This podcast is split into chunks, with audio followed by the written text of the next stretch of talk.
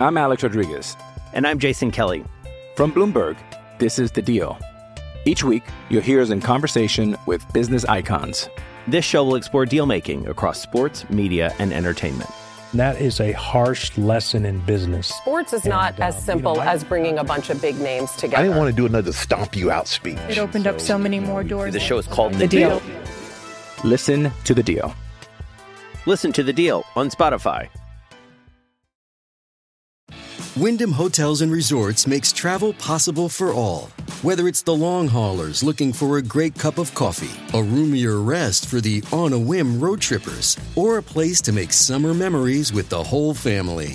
No matter who you are, where you're going, or why, with 24 trusted brands to choose from like La Quinta, Days Inn, and Super 8, your Wyndham is waiting. Get the lowest price at wyndhamhotels.com. Restrictions apply. Visit website for more details. Fala galera, beleza? Estamos ao vivo, Charla Podcast no ar. E aí, Beto Júnior, tudo bem? Alvivada. Tranquilaço? Exatamente. Das novidades, hein? Muitas novidades. Fiquei de olho. É? Você te- fez muita pose hoje, Cantaré? Algumas coisas. Boas poses, né? Sim. Ensaios e tal, né? Exatamente. Celebridade. Seguinte, ó, voadora no peito do like aí. Quanto mais like a gente tiver, pra mais gente aparece a nossa resenha, beleza? Outra parada, ó. O Charla é o quê, Betão? Um podcast. Você pode só ouvir, né? Isso, isso há um tempo atrás. Hoje o podcast é. né, Até assim, no Spotify até tem no imagem. Spotify é tem verdade. imagem. Mas siga a gente nas plataformas de áudio. No Spotify tem imagem. No Spotify e também no Deezer. Siga a gente por lá. Ouça o programa a hora que você quiser. Se você está ouvindo agora, cola lá no YouTube. Que aí você se inscreve no canal. Estamos a caminho de meio milhão de inscritos, beleza? Chegando, hein? Exatamente. Galopando, hein? Galopante. e a galera que tá acompanhando a gente, assim, chegando agora no canal, Boa. espalha pros amigos também pra se inscrever também, além de dar o like e tudo mais, compartilhar, se inscreve pra gente acelerar essa chegada aí, pô. Arroba Charla Podcast em todas as redes sociais, beleza? Instagram, TikTok, Twitter e Quai. Pode me seguir também, eu sou Bruno Cantarelli, arroba Cantarelli Bruno, também em todas as redes sociais. Ele é o Beto Júnior Underline. arroba o... Beto Júnior Underline. Beto com Júnior artigo Underline. mesmo e Underline no final. aí, é, que fazer essa, essa ciranda toda pra poder encontrar um nome ali, porque já tinha Vários Beto Júnior. vários Betos. Júnior Júnior esses. Essa, então é o Beto Júnior. Você. Ô, Beto Júnior Underline. Isso aí, show de bola, cara. Ô, Beto Júnior Sabe qual é o assunto agora, Betão? Eu sei. Eurico Miranda. A mão de Eurico. e assim. Um que- charuto aí. Que não. personagem. que personagem. A gente vai se aprofundar nessa história aqui agora. Mas mais um doc maravilhoso aí do pessoal do Globoplay. Será lançado hoje, não é isso? Tá no já ar, tá né? no ar. Opa, chegar em casa já vou. Pô, já vamos maratonar, hein? Porque eu fiquei vendo o teaser várias vezes. e É, o teaser, o teaser já deixa muito preso no negócio. Novo documentário do Globoplay sobre Eurico Miranda. Então você vai assistir hoje, já maratona aí, você que tem Globoplay. Show de bola e vamos falar muito sobre a construção desse trabalho e tudo mais. Parada é a seguinte, estamos aqui, ó, com os caras que fizeram o documentário, É. né? Rodrigo Pirro e Chico...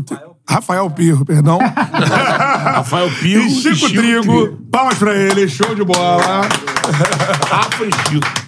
Tudo bem, Rafa? Tudo bem, Chico? Tudo ótimo, tudo ótimo.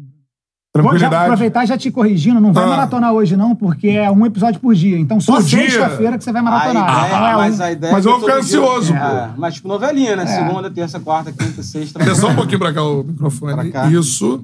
Show, isso aí. Então a ideia é um por dia, aqui, isso? Um por dia. cinco Direciona pra você aqui, ó, o microfone. Show. Isso aí. Aê. Show de bola, é isso. Então a ideia é um por dia. Hoje saiu o primeiro episódio. Sim.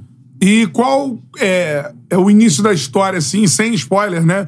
Mas a, a ideia é começar a contar a vida do Eurico desde pequeno ou não, já o Eurico dentro do futebol. Como é que começa essa história aí do documentário? Chico. Quer falar? Você. Então tá. Não, a gente, é a história de vida do Eurico como dirigente, né? Mas a gente, para contar a história do Eurico, né, de uma personalidade tão forte como o Eurico, a gente precisa mostrar como ele criou essa personalidade, né? Quais foram os fatos da vida pessoal que fizeram o Eurico ser o Eurico como ele é, né?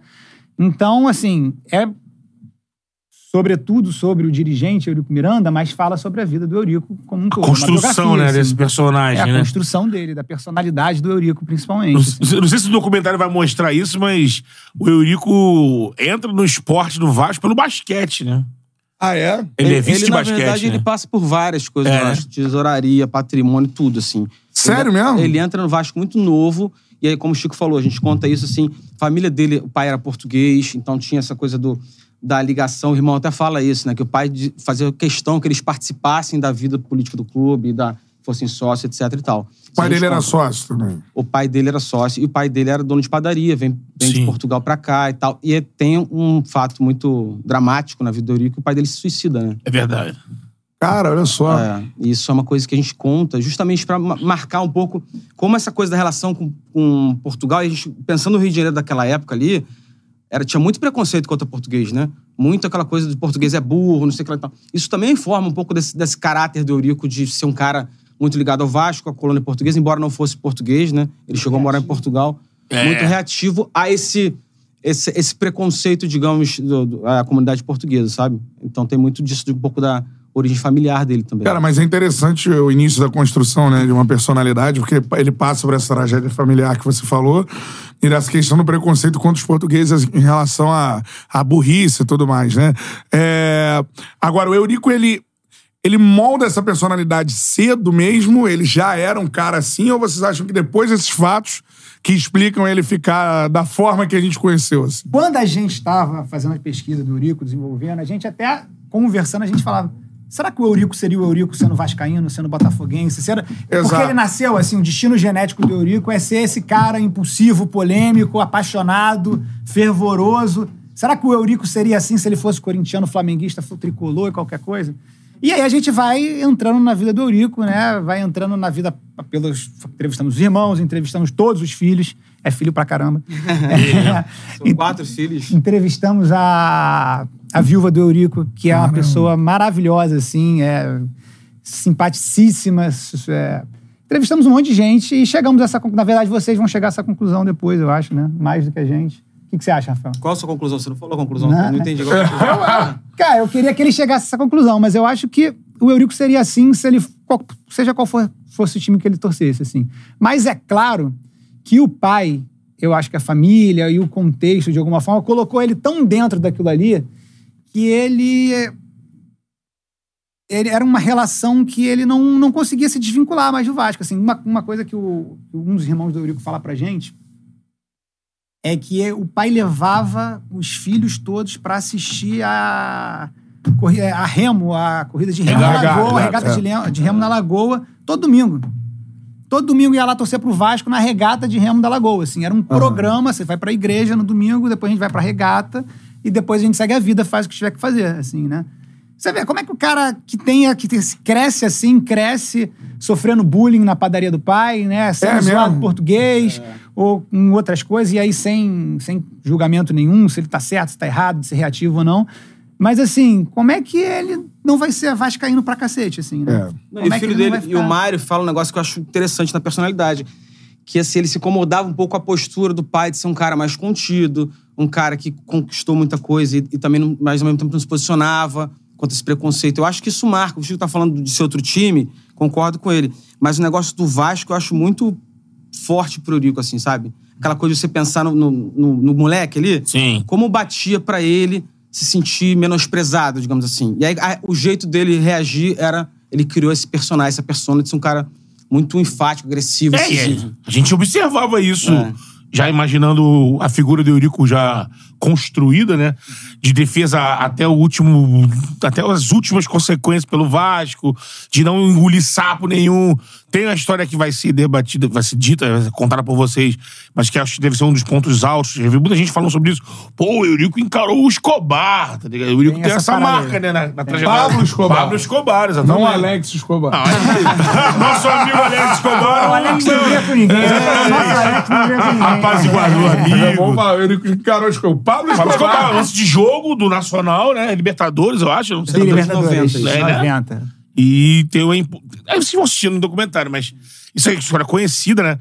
Então, assim, esse traço eu também concordo. Acho que é, ainda não vi, mas vocês contando assim, acho que vem muito é, dessa coisa, o pai ser uma figura mais retraída, ele era o contrário. O Eurico invadia o campo, ele entrava no campo, o Eurico parava jogo. Essa parada do português batia tão fundo nele. A gente fez algumas. Muita coisa não entra, assim. O Eurico tem história demais. Aí, É, assim, é. é, Na só, pro- a gente sofre fazendo, sofreu fazendo. É quando vocês E na mergulham, né? no- a gente, obviamente, conversa com muita gente, até pra entender o universo inteiro do Eurico, né? Mas É. Não, então, essa parada do português também, a gente teve um arquivo, não tá na série, assim, mas é um arquivo do, do Eurico num conselho, uma- um, um arbitral da federação. Ele, de repente, ele tá, se revolta e ele tira da, da maleta, não lembro de onde, ele tira um jornal. No jornal tinha uma piada de, um- de português, feita por um colunista, assim, sacaneando piada. E ele começa a escrachar o colunista e muda. Se tá ali pra definir os rumos do futebol carioca, ele de repente, ó, vamos falar aqui dessa piada de português aqui. E fica na, pra tu ver como bate fundo É, nele, assim, né? É, agora, ele. Você falou do suicídio do pai dele. é- Tem algum contexto que motiva essa situação? Do, ou não, assim? O pai dele ele se suicida em, O pai em que dele situação? se suicida por questões financeiras da padaria dele, assim, que tava com dívidas. Faliu e etc, tal. É, tava com dívidas. Ele se mata na be- beneficência portuguesa. Com. Caraca. É, e é uma coisa que, obviamente, pra qualquer trajetória de qualquer ser humano, isso é Pô, muito traumático. é né? lógico.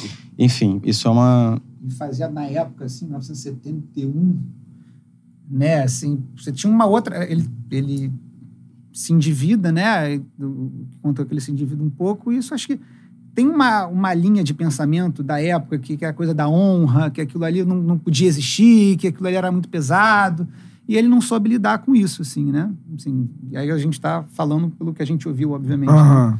E acontece isso que mexe profundamente na vida do, do Eurico. né? Nas pesquisas, tem alguma relação como é- essa, por exemplo, uma informação que bate muito como o Eurico era, questão do pai, ele achar que o pai era muito retraído demais. A relação do Flamengo, tem alguma coisa na pesquisa?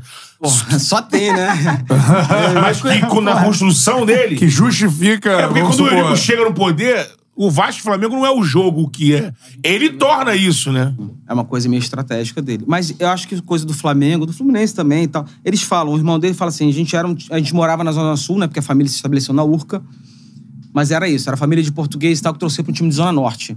Né? Então havia muito preconceito e eu acho que isso, isso gera uma. é, uma raiva dele, assim, em relação aos outros clubes. E o Flamengo, a gente conta isso também, né? Que no momento que ele entra, ele tem mais voz ativa, que é a partir mais ou menos de 80, quando ele é assessor da presidência é, do Vasco, ele faz uma. Ele, ele começa a criar, a querer antagonizar nas reuniões de federação, é sempre o Flamengo que ele bate e tal. Meio que querer antagonizar com o Flamengo, né? E aí tem o Zico que fala na série também. Dá um depoimento muito legal, inclusive, sobre o Dinamite e tal. E o Dinamite, dois caras que antagonizam e tal. Então, então, assim, é, eu acho que foi uma coisa de sentimento e também, de certa forma, uma coisa estratégica ele querer fazer do Flamengo e Vasco o maior clássico do Rio, do Brasil. Não é que o Eurico inventou essa rivalidade, obviamente. Não. Vasco é um clube enorme, Flamengo é um clube enorme. eles- Já era o clássico dos milhões Sim, antes do Eurico. Mas ele polariza o futebol carioca nesses dois times. Acho que a gente pode dizer isso, assim, propositalmente. Assim. É, talvez ele tenha feito essa rivalidade alcançar os níveis mais febris da, que, É, que já houve, assim, talvez entre clubes mesmo, assim. Tinha uma coisa, uma das. Que é um detalhe, assim, que o Eurico era revoltado, ele se dizia revoltado, que o Vasco não tinha voz na federação, né? Então tudo, em tese, obviamente na cabeça, seria comandado por Flamengo e Fluminense. E ele precisava quebrar esse duopólio, assim, sabe? Ele precisava quebrar aquilo ali. E aí ele, uma torcida, Flamengo, e já achava também, pô, o maior clássico tem que ser o clássico das duas maiores torcidas. Né? E aí esse é o maior. Era assim, e agora que a imprensa. Meio contra o Fla-Flu, É, né? O Vasco É. não tem representante na imprensa, ele sempre bateu nessa tecla, né? O- e na federação também não. Precisamos quebrar isso daí. Isso ele menino, assim. eu- dizem que ele menino já falava isso. E aí foi o que deu no que deu, assim, né? É, e, e aí ele chega, eu acho que a situação mais emblemática de Eurico versus Flamengo é o jogo de chocolate, né, eu acho. Porque, é, pra ele foi a glória. É né? uma história maravilhosa. Tem várias passagens emblemáticas, não mas essa a gente tá lá, isso aí já é no terceiro é, episódio, já é. Mas é uma história muito emblemática, quem lembra, né?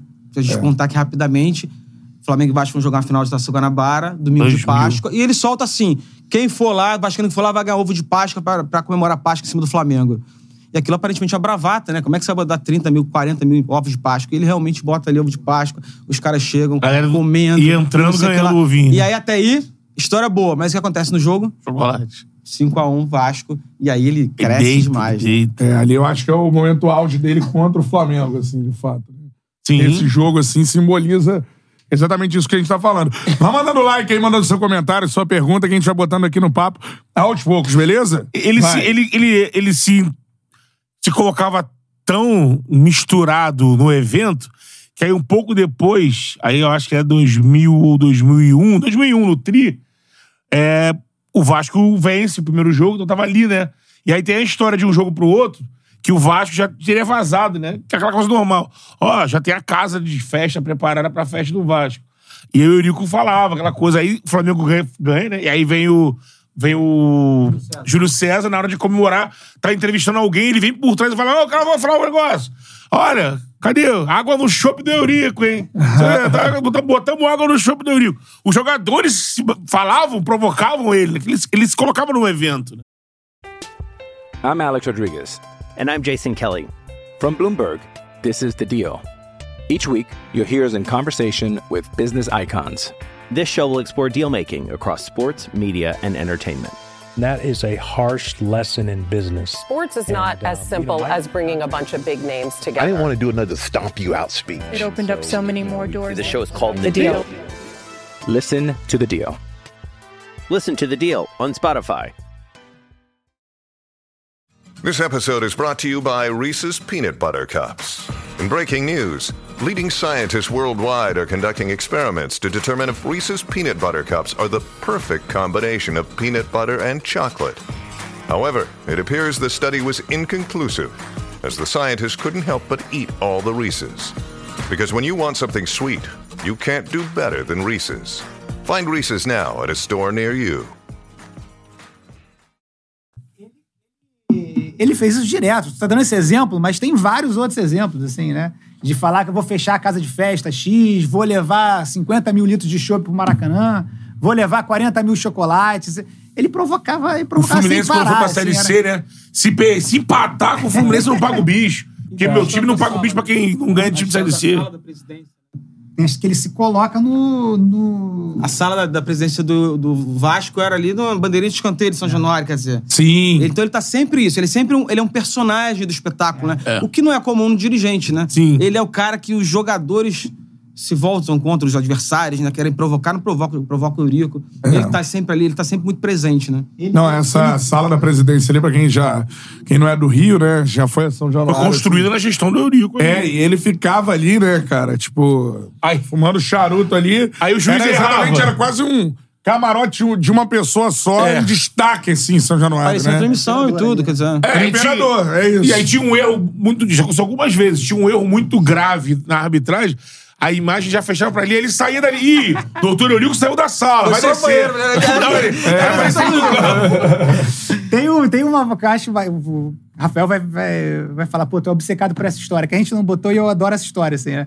É uma versão ali da, da salinha. Ele ficava ali na salinha e ficava com uma TV ao lado, né? Ficava a galera dele, né? Às vezes os familiares, outras pessoas, ficavam com a TV ao lado. E o Vasco, naquela época, que ganhava tudo ali, principalmente na década de 90, jogo à noite era foguetório geral, né? Vocês É. lembram, né? Soltava fogo pra, fogo pra caramba. O Eurico já tinha essa noção midiática dele, por exemplo, de ficar na salinha pra participar do espetáculo. Assim, eu tô ali, as câmeras vão me pegar, eu tô dentro do espetáculo. E aí, nas quartas-feiras, soltar, pra soltar fogo, tudo uma foguetório geral, o que, que ele fazia? Ele, ele TV ele sintonizada na Globo, né? Ele podia soltar, mandar o fogueteiro, libera os fogos aí a hora que ele que fosse, né? Mas assim, ele esperava, chegasse, atrasar cinco minutos, ele esperava. Entrou na Globo aí. Pode mandar ele soltar os fogos aí. Então ele esperava, ele esperava entrar a Globo pra soltar pra todo mundo ver que ele era o. Ainda tinha isso Que é a também. festa, né? É. Ao vivo, né? É. Cara, E, e até aqui um- o pessoal tá no chat direto falando também, assim, perguntando da ideia do documentário, como é que Isso. só, como é que surge essa ideia. Porque quem tá no chat também fica aquele pensamento, você falou, citou isso agora, é, que uma das grandes marcas do Eurico, vamos dizer, principalmente quando ele assume a presidência do Vasco, é o antagonismo com a Globo também, ficou aquela coisa ficou marcada. né? Ele também puxava isso também pra ele, né? Ele, ele gostava disso, né? De colocar esse de um lado, assim, não. Isso acho que foi no, no- mais ali pro momento Na da. virada, exatamente. No é final coisa- da Copa Sim, João As né? pessoas têm uma coisa da Globo com o Eurico tal, como se fosse uma grande guerra de sempre e tal, mas isso a gente vai explicar, aprofundar, né? Espero que as pessoas vejam pra, pra ver todos os, os lados, todo mundo se manifesta ali. Isso é especialmente ali na- no final dos anos 2000, né? Nos anos 90. É, por ali. 2000 ali é um marco, assim, com a queda do alambrado e tal. Não é que sempre o Eurico foi anti, anti a Globo e tal, mas assim, ali é uma marca, assim. É. Final do Brasileiro de Avelange. É. Isso pra gente, assim, não deixa de ser interessante, porque quando saíram as primeiras notícias né, sobre o documentário, ah, a Globo, como é que a Globo vai falar disso? Ou não- a Globo não vai falar disso. E a gente nunca cogitou não falar, pelo contrário, né? É, uma, é um ativo, digamos, do documentário. Essa história qualquer documentário falaria, e sendo uma plataforma da Globo, acho que as pessoas ficam mais curiosas pra ver. Sim. Né? Eu acho que nenhum Vai, outro Como é que a Globo fala? Primeiro É. superchat que chegou aqui, o Gabriel Leone perguntou exatamente isso. Fala aqui do Texas, né? Bruno e Beto, parabéns pelo trabalho de vocês, valeu. Valeu, Brunão. Aí tá lembrando do episódio, né? Que o Vasco usou lá a camisa do. né? Pode falar, né? Gabriel, Gabriel, Vai muito Pode bem falar, mas fala bastante. Falar, a, é. gente, a gente entrevista, muito inclusive. A gente entrevista um diretor do SBT que fala, né? Conta a história que. É mesmo? Não sabiam, não né? sabiam. É, não sabiam. O próprio Eurico fala, não sabiam. Conta essa história aí, Chico, do negócio. eu primeiro perguntar assim, pegar top 5 histórias assim marcantes assim. Normalmente esse negócio do SBT tá assim. né? Tá. Quando você pega sobre qualquer coisa de futebol, de, de, de, de publicidade, isso aí é um, é um marco naquilo ali, né? E Você quer que conte que história? Não, a história de como ele. como aconteceu a, a decisão de botar o SBT. Sem muito spoiler, né? Mas assim, como é que aconteceu, né? Os caras falando ali. É, não, então, eles estavam revoltados com a cobertura do alambrado, né, da queda do alambrado e tal, e eles queriam retaliar a Globo de alguma forma, assim, eles queriam...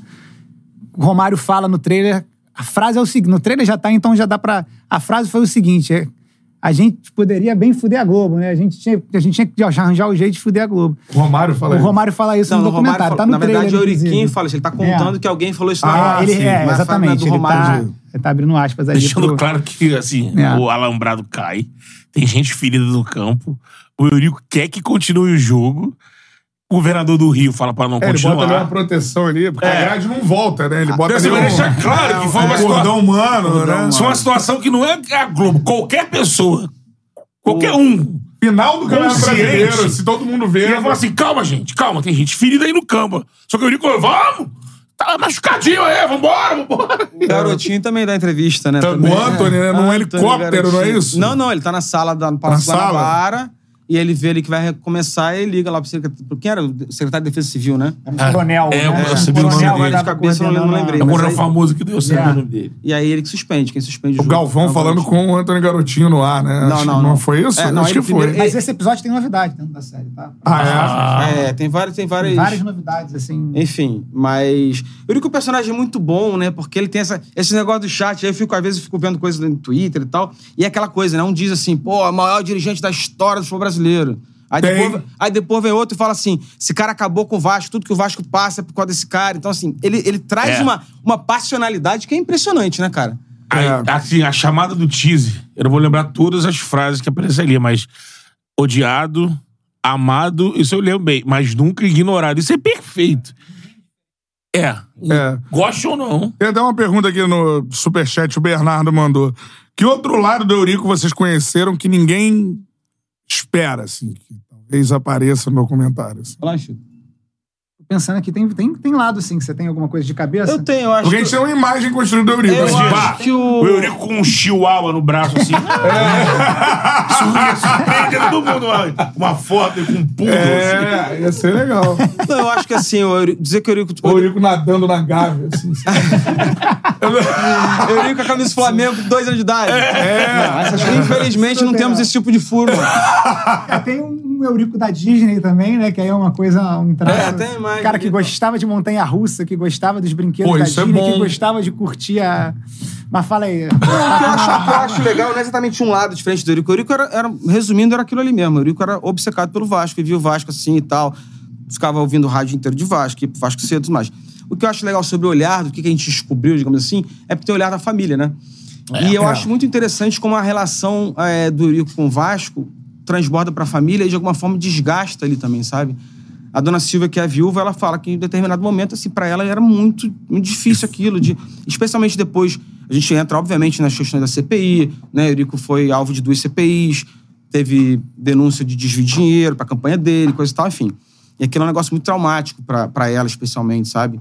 É, o Mário, o Ângelo, que é o filho mais velho, também fala desses momentos e tal. Então, assim, é um pouco você ver como a história do Eurico impactou um pouco a família, sabe?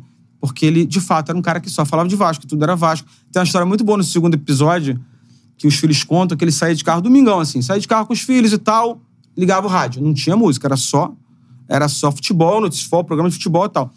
Aí chegava um cara lá e falava uma coisa dele do Vasco que não gostava, parava o carro, Entra. deixava os caras, os meninos lá, com, sei lá, 10 anos, no carro, não tinha celular, ia lá no botequim, pegava o telefone, ligava pra rádio, entrava ao vivo, os moleques vendo. Meu, meu filho, meu pai parou aqui, e aí daqui a pouco estão ouvindo o pai no rádio. É, brigando com o cara, xingando. Aí daqui a pouco ele volta. Não, não foi nada, não, só fui resolver um negócio ali. E segue, passei, então. Então, assim, é uma coisa. E era assim mesmo. E eles falam que aconteceu Era. várias vezes, sabe? É. Então é uma parada que se mistura muito com a, com a família mesmo, assim. Era, o Vasco tava totalmente inserido ali. E aí você pensa, durante muito tempo, como isso vai cansando, né? E vai, vai moldando todo mundo. Eu trabalhei. O Catarina tá no rádio até hoje, eu trabalhei 10 anos no rádio. No meio do rádio tem um negócio do Eurico que é. Quem foi que falou? Quem foi que disse? Que era o Eurico, exatamente isso. Falou do Vasco né, quando ele era dirigente, qualquer momento ele pode entrar no ar. E aí já perguntando quem foi que falou, quem foi que disse. Eu, E mais interpelando as pessoas. Mais do que isso, sim, uma experiência pessoal. O Eurico era um cara muito inteligente, cara. Assim, É. tipo, Teve já em coletiva, assim, era. Primeiro que ele conhecia todo mundo. Isso você falou do. Por isso, por, por causa disso, né? Ele ouvia o rádio, sabia que você era do veículo tal, você era do Sabia de veículo todo tal. mundo. Todo mundo. Sabia Qualquer todo regulamento, tudo de regulamento. regulamento de, de campeonato, assim, muito difícil Alguém abordar com ele, do que porque ele. era, ele sabia de forma profunda cláusulas e tudo mais.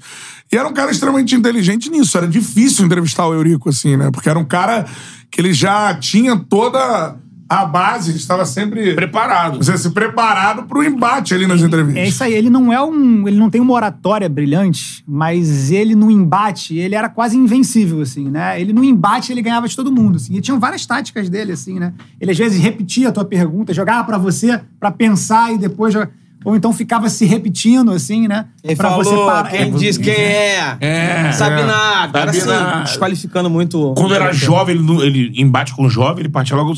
Sabe, não, saiu do escoeiro, nem saiu do escoeiro. Mas vocês que são de rádio também e tal, que tem. O veículo, talvez, que ele dasse melhor era rádio, Era assim, rádio. né? Era com rádio por causa do ao vivo, principalmente Isso por causa aí. do ao vivo. Que ele mais gostava de, de, de, de dar entrevista, de, de atuar e tal. Ele não gostava tanto, assim, de ter, embora ele fosse um cara hipermediático, hi- hipermediático. Mas era rádio, era o lance dele, assim. Era Outro amigo do Apolinho, né? muito amigo da Paulinha. E você falou agora no início, eu lembrei disso. Você falou que ele, ele era um cara que reclamava, sentia falta de representantes do Vasco, e o Apolinho, mesmo sendo rubro-negro declarado, mas o Apolinho, por ser de família portuguesa, sempre fez uma defesa ao Vasco. Cobriu o Vasco muitos anos. Então, o Eurico falava que era o, era o rubro-negro, rubro-negro torto, que eu gosto, que ele gostava muito do Eurico. Porque o Eurico, o, o, o Apolinho acabava fazendo esse lado de ser um cara no- com moral no meio e que, às vezes, no embate, defendia o lado do Vasco ali também, né? Ah, o Zico adora ele, assim. Sim. O Júnior adora ele também. Tem vários nomes, assim, do, do Flamengo que adoram. Dirigente, talvez não, né? Não, É, eles- Mas, É. mas tem vários nomes ligados ao Flamengo que adoram ele, assim. Michel como é que Massef o- parece que era amigo dele, Eurico. Michel Michel Safra, pai, ele é. fala também na, fala. no documentário e tal, assim. Porque ele era muito antagonista, né? Isso que o Chico falou do, do embate da federação, da representação É. do Vasco e tal. Quando o Eurico era o Michel Sef É. e o Eurico. É o Michel nunca foi inteiro. presidente do Flamengo, mas, Mas ele era muito Seria uma, re- uma, uma relação do Eurico do Flamengo. É, mas nesse momento o Eurico também não era presidente, né? Sim, era o falando ali- vice-futebol, É. né? Não, nesse momento ainda não. Nem até. vice-futebol, Quando ele né? entra, ele é assessor da presidência e vira o representante da federação. Ah, tá. Ele vira o vice-86, vice-futebol. Agora, e nessa época, era o cara. Porque é isso, ele, como vice-futebol, como- ele sempre ele tomava Tomava- esse espaço. de seu, é. Aí tinha muito esse embate com o Michel Sef, assim. Sempre essa coisa do Flamengo que a gente tava dizendo. Rafael Pirro e Chico Trigo estão com a gente aqui hoje no Charla, falando sobre o novo documentário da Globoplay, sobre Eurico Miranda. Já tem o primeiro episódio hoje, ao longo da semana, cada dia um episódio diferente pra você acompanhar. Essa é a parada. Agora, falando de alguns outros episódios, o Gabriel Leon- Leonel lembrou aqui, dois episódios inesquecíveis. Vasco e Paraná em São Januário. Eurico terminou o jogo. Isso aconteceu mesmo. Ele entrou em campo e, mano. PC. PC.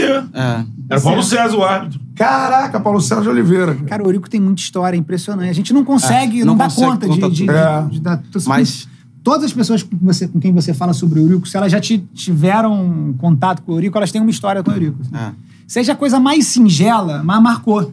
Assim, eu acho que ele tem esse lado, esse traço, né, que de preencher o ambiente, né? E ele é muito, digamos, original nas reações dele, pra ser bem, assim, é muito original, então marca muito assim as É. reações do E teve poder durante muito tempo, né? É. Aí eu acho que assim, é isso. É- essa série também, eu acho legal de dizer, não é só sobre o Eurico, assim, é um retrato um pouco do futebol brasileiro nos 80, nos 90. Aham. Você vê vários grandes jogadores, tem o Dina- Dinamite, tem o Romário, tem o Edmundo, esses três especialmente ali e tal, mais o Bismarck, etc. Vários grandes jogadores ali, então você vê um pouco do retrato, como o futebol brasileiro era mais bagunçado, tinha muita Sim. coisa da discussão na federação. Então não é só apenas sobre o Eurico, a figura do Eurico. Claro que é, ele é o protagonista da série. Mas é também um pouco do retrato de como era o futebol brasileiro, assim, como ele foi se transformando também, É. assim. E rolou isso, ele terminou o jogo do. Contra o Paraná, sim. Ele entrou, o Paulo Sérgio tinha expulsado acho que três jogadores do Vasco. É. E aí- Galvão, Juninho Pernambucano e mais um que eu não lembro. E aí ele invade e tal, blá, blá, enfim. Tem, e qual era o outro, o outro episódio? Outro que- 97. É do Edmundo jogar a final em 97, É. tendo sido expulso na semi. Temos Na também. semi não, no primeiro jogo. né? Primeiro jogo da final. É, a história foi o seguinte: não foi- ele, ele não poderia tomar Efeito o terceiro. suspensivo, né? Ele não poderia tomar o terceiro amarelo, que aí ele tá- Ah, ficaria é. fora. Aí ele toma o terceiro amarelo. Aí, depois de 10 minutos, é, ele toma o vermelho. E aí, Uma orientação. Né? Exatamente. E aí, com o vermelho, o Vasco vai lá, consegue efeito suspensivo e ele joga a final. Não teria tempo hábil. É. De julgar. Julgar. O jogo já era logo depois, né? Aí eram essas coisas. O Eurico dominava. Ele sabia ali as brechas. E, e até no Superchat, o, o amigo aqui, o Gabriel, fala. Foi um ato do Eurico que fez a torcida criar a música, né? Edmundo é foda da porrada, é expulso e ainda joga. Né? É, cantando. Cara, mas assim, mete aí no, na, na barra de procura do, do YouTube Charla Eurico. Quantas pessoas já não falaram sobre Ah. o Eurico aqui? Quantos Ah, episódios é. do Eurico Sim. já não vieram A aqui? gente pesquisou muito, a gente viu várias pessoas que vem jogador tal, né? É.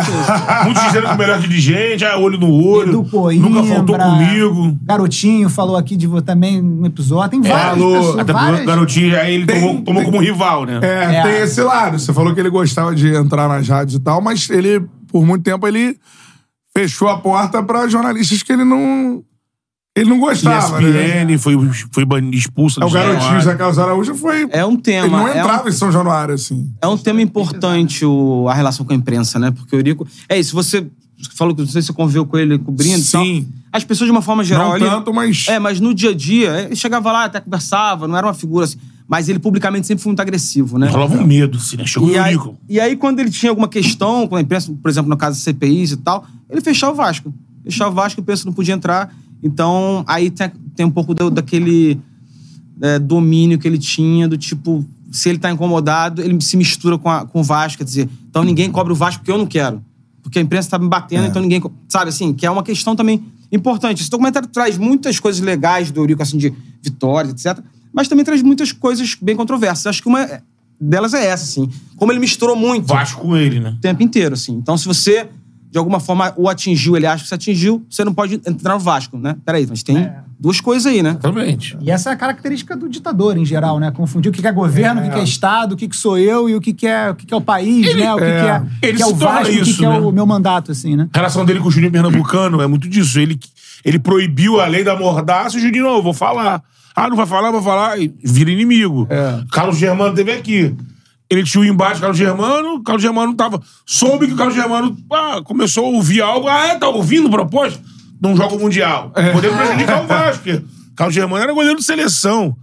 Que entrou no Mundial foi o terceiro goleiro. Só que aí O Elton, né? Eu tenho um gênio também, Como é um monstro. corre esse risco, né? Né? Pô, afasta um ídolo pra pegar o terceiro goleiro Mas também mundial, nesse ponto. ele, Mundial. ele sempre falava, eu sei, eu, eu sei o que é bom, Isso. é o que eu quero. Então, mas isso também é uma construção, né? Ele não chegou no Vasco um dia como dono do Vasco. Isso ele vai lá, ele entrega muita coisa antes e tal, até ter esse poder, né? Tem um jogador, assim, todos falam dessa coisa do Eurico negociar, porque o Eurico chegava e falava, você vai ganhar tanto. Não, então é isso, vai se afastar e tal. Aí, mas a gente conta a história, tem um jogador que vence esse embate com o Eurico, que é o Romário. Porque o Romário, ele, ele quando o Eurico vira vice-presidente de futebol em 86, também já não tinha essa, ainda não tinha né, essa força que depois ele foi criando. E o Romário tá surgindo como um fenômeno, É. assim, né? As pessoas talvez não tenham nem essa noção. O Romário até mudou muito o estilo de jogo dele, é um gênio. é. Mas quando ele surgiu, É. ele era menos esse cara o tempo inteiro na área. Era, Explosão. Nossa, jogava demais, assim. E aí tem um momento de renovar e o, o Eurico fala: ó, depois eu renovo contigo, mas continua jogando. Ele falou: não vou jogar. Fica esse embate, não vou jogar, não vou jogar, até que o. E aí o, Romário fala: você é do Vasco e tal, blá. Até que o Eurico chega, o Vasco começa a, perder, não sei o que lá, e ele sabe, pô, não posso abrir mão do Romário. E aí o Romário conta que ele fala assim: ele fez um cheque dele mesmo, pessoal, pra dar pro Romário. Se teu problema é dinheiro, toma aí. A Romário vai lá, que, o- a- que o Romário tá falando um pouco, era testar a confiança, né? O Romário diz que vai lá, rasga o cheque, dá um palavrão. E a partir daí começa uma relação muito interessante de confiança entre os dois, né? Que passa todo esse processo, passa pela briga do Romário e do Edmundo, que é outro tema excelente. É, eu ia chegar O aí. Rei e o Príncipe e o Bobo. E chega lá com o Romário financiando o futebol do Vasco, lá, na crise econômica do Vasco e tal, financeira. É, é, o Romário deu dinheiro pro, pro Vasco, e o Eurico falando isso, não é? O Romário fala sobre isso e tal. Então eles criam uma relação muito longa, de muito. O Romário adora o Eurico. Né? É, o Eurico faz a estátua do Romário É. em São Januário. Eles né? Ele promove ele relação. antes do Roberto, né? Então, assim. É, tem, tem muita gente que, É. que coloca a relação dele com, com o Romário e a estátua como uma forma de atingir o Roberto também. Óbvio. Só que o Eurico, e isso eu lembro dele falando em, em vida ainda. Não tem nada a ver. Aquela estátua representa o, o ato do milésimo gol em São Januário, né? Pode ser, pode ser entendido como em três linhas assim de, de entendimento. Assim, uma é para afetar o, o Roberto, outra porque o Romário jogou muito pelo Vasco, fez muito pelo Vasco, e um terceiro é quase uma uma retribuição ao que o Romário fez, assim, do ponto de vista pessoal, assim, aportando dinheiro no Vasco. Você dele. pode ler da, da forma como você quiser, assim. A resposta, eu vou te dizer que não tem, né? Sim. Não tem É. como dizer. enfim. É, porque primeiro ele, antes de, de dar essa, dizer, essa, esse troco aí no Roberto, ele é um cara que ele, primeiro, ele escolhe entre Romário e Edmundo, né? Que eu acho que pra torcida do Vasco até hoje, o Edmundo é mais ídolo que o Romário. Pros torcedores do Vasco, pelo menos a galera que a gente... É, na época até fizeram uma pesquisa e dava isso. O Jornal Globo era. Cara, o negócio É. tomou uma proporção tão grande. Fizeram uma pesquisa lá. Aí era, sei lá, era basicamente é, 66 a 33 pro, pro Edmundo. E essa briga é tão louca. Mas o Eurico sempre o Romário. escolheu o Romário. Romário. Sim, o Eurico fez uma opção pelo Romário ali. E, e a- e no resto da vida inteira sempre perguntava assim: maior jogador da história do Vasco. Ele falava Romário. Não falava Dinamite, não falava. O Edmundo. O legal do Dinamite também é que o Dinamite, todo mundo sabe que vai tirar o Eurico da presidência lá na frente, mas o, o Dinamite é o cara que, de alguma forma, catapulta o Eurico à, à fama. Quando o Dinamite vai lá pra, pra Barcelona e não dá certo, A volta, né? e o Flamengo vai em cima, e o, o- o Dinamite tem uma gravação ele falando, pô, vai- vou jogar no Flamengo e tal. Ele fala já meio como jogador do Flamengo. O Eurico vai na Espanha e tudo mais e traz ele de volta. E aí aquilo virou, cara. é, tem gente, as- algumas pessoas falam assim: o Dinamite era muito grande, né? Ele é muito grande, mas assim, naquele momento era uma coisa assim, um grande do Vasco. Então quando você traz esse cara de novo, quem foi o cara que trouxe? O Eurico. Então agora a gente gosta do Eurico também. Então, o, o, o Dinamite, que de alguma forma foi ao gosto político dele, foi também o cara que deu um grande impulso pra ele se tornar uma figura conhecida, assim. Também por mérito do Eurico, de foi- conseguiu lá buscar, né? Então, como é que se. é, essa relação também é maneira de falar. Você falou agora o.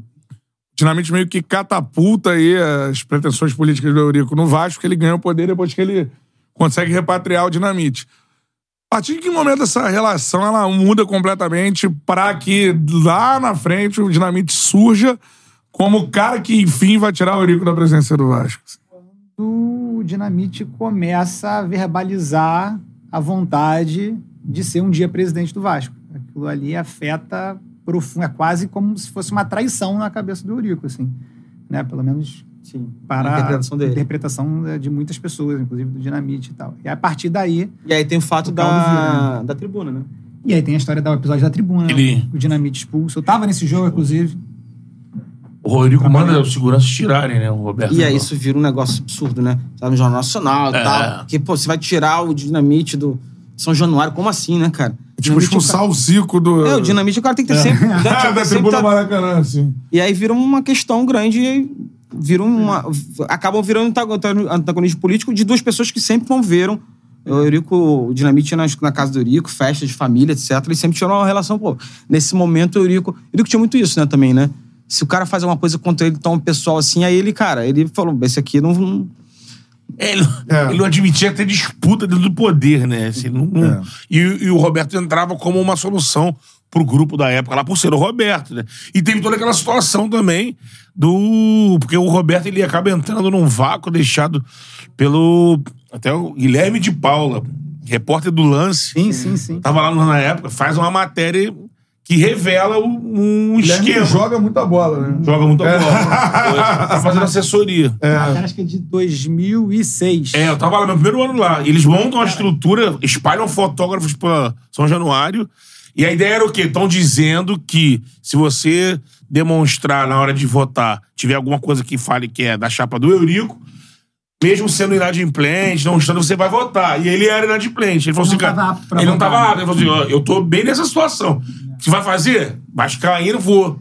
E ele consegue, vai botando um broche, um brochezinho, né?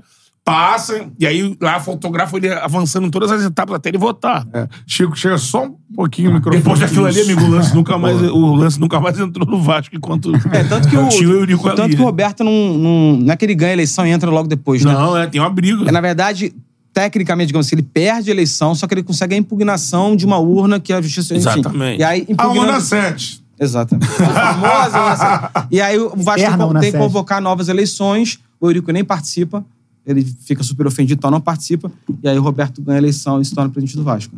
Cara, Então, mas é uma, é, uma, é uma história muito interessante nesse ponto de vista. né? Começa lá atrás dos dois. né? Dirigente, De alguma forma, um, ajudou o jogador. outro, né? assim, e termina nessa, nesse ponto, assim. E é isso, por isso que ele vê a traição, né? Pô, fiz tanto por ele, na cabeça do Eurico, ele fez tudo pelo, pelo Roberto, assim. E quando o Roberto verbaliza essa ideia de ser presidente, pra ele é uma traição, uma facada, né? Pô, esse cara tá comigo, foi em festa, na casa da minha casa, foi na festa de 15 anos da minha filha, foi pra não sei aonde. E aí ele se sente, se sente traído, né? E aí começa... Eles E na- tinham um negócio aquelas- de jogador não podia estar naquela mesma seara de dirigente, tinha essa coisa. É. Ser atleta, isso é uma coisa. Aqui é outra coisa. E aí vê um atleta passando essa barreira e ele não admitia Mas isso. eu acho que é mais do que isso. Ele sabia que o único cara que podia bater ele no Vasco era o Roberto. Não é exatamente assim. Porque pra ele fosse outro cara ali, ele, ele, É. ia, ele ia se Ele manter no poder, né? É uma história também de poder, né? De o cara Sim. querer estar ali. É. Né? Que aí, como o Chico falou, falou de fora do, do futebol. É uma história de poder. Alguém que vai conquistando poder e depois fica ali, só eu, só eu posso estar aqui, eu sei mais que todo ele, mundo. ele tinha essa ideia de. Chegou a citar a ditadura, assim, ele tinha essa ideia de se perpetuar de fato, que eu acho que ele, enquanto esteve vivo, ele não, não largou a. a- Falava sobre não- ele, pelo menos eu não vi nada. É, ele nunca falou, mas acho que as atitudes dele, É. foi emendando, né? É. Emendando, emendando. Só saiu perdendo nessa situação do Roberto. E aí depois volta. Tem até a Dona Silva. Citar a Dona Silva de novo, que ela chega e fala assim... Pô, que ele ficou na época do Roberto, ficava em casa e tal. E ela falou, pô... Aí ele volta, ela fala assim, pô, que bom. Vai voltar lá pras coisas dele, o Vasco, os amigos dele. Tudo era Vasco, né? Era baixo. Pô, pelo- Mas depois ela fala assim, mas vai começar tudo de novo, cara. Porque vai tudo aquele negócio de Eurico sendo criticado e tal. Mas ele, de fato, assim... É a passagem na Sibéria, inclusive, É, né? é. Ele Quando volta, o Vasco né? rebaixado. E de fato, assim, ele, ele viveu muito Vasco, né? Aí é o ponto da gente, depois as pessoas verem a série falando: isso foi bom, isso foi ruim, isso era amor, isso não era amor. Qual o impacto disso? Quer dizer, a presença dele foi boa pro Vasco? Bom, É. pode dizer que sim, ganhou um monte de coisa. Sim. Foi ruim pro Vasco? Pode dizer que sim também. Então, é um pouco isso, né? Contar a história toda para que as pessoas não vão mudar de ideia, mas que elas possam entender um pouco lá de trás como começou, como era a imagem do Eurico, que era um cara jovem, moderno pra época, Sim. um cara que representava o Arrojado, Vasco, né? diferente dos coroas lá que estavam no poder. E a imagem, como ele termina, mais muito desgastado, enfim.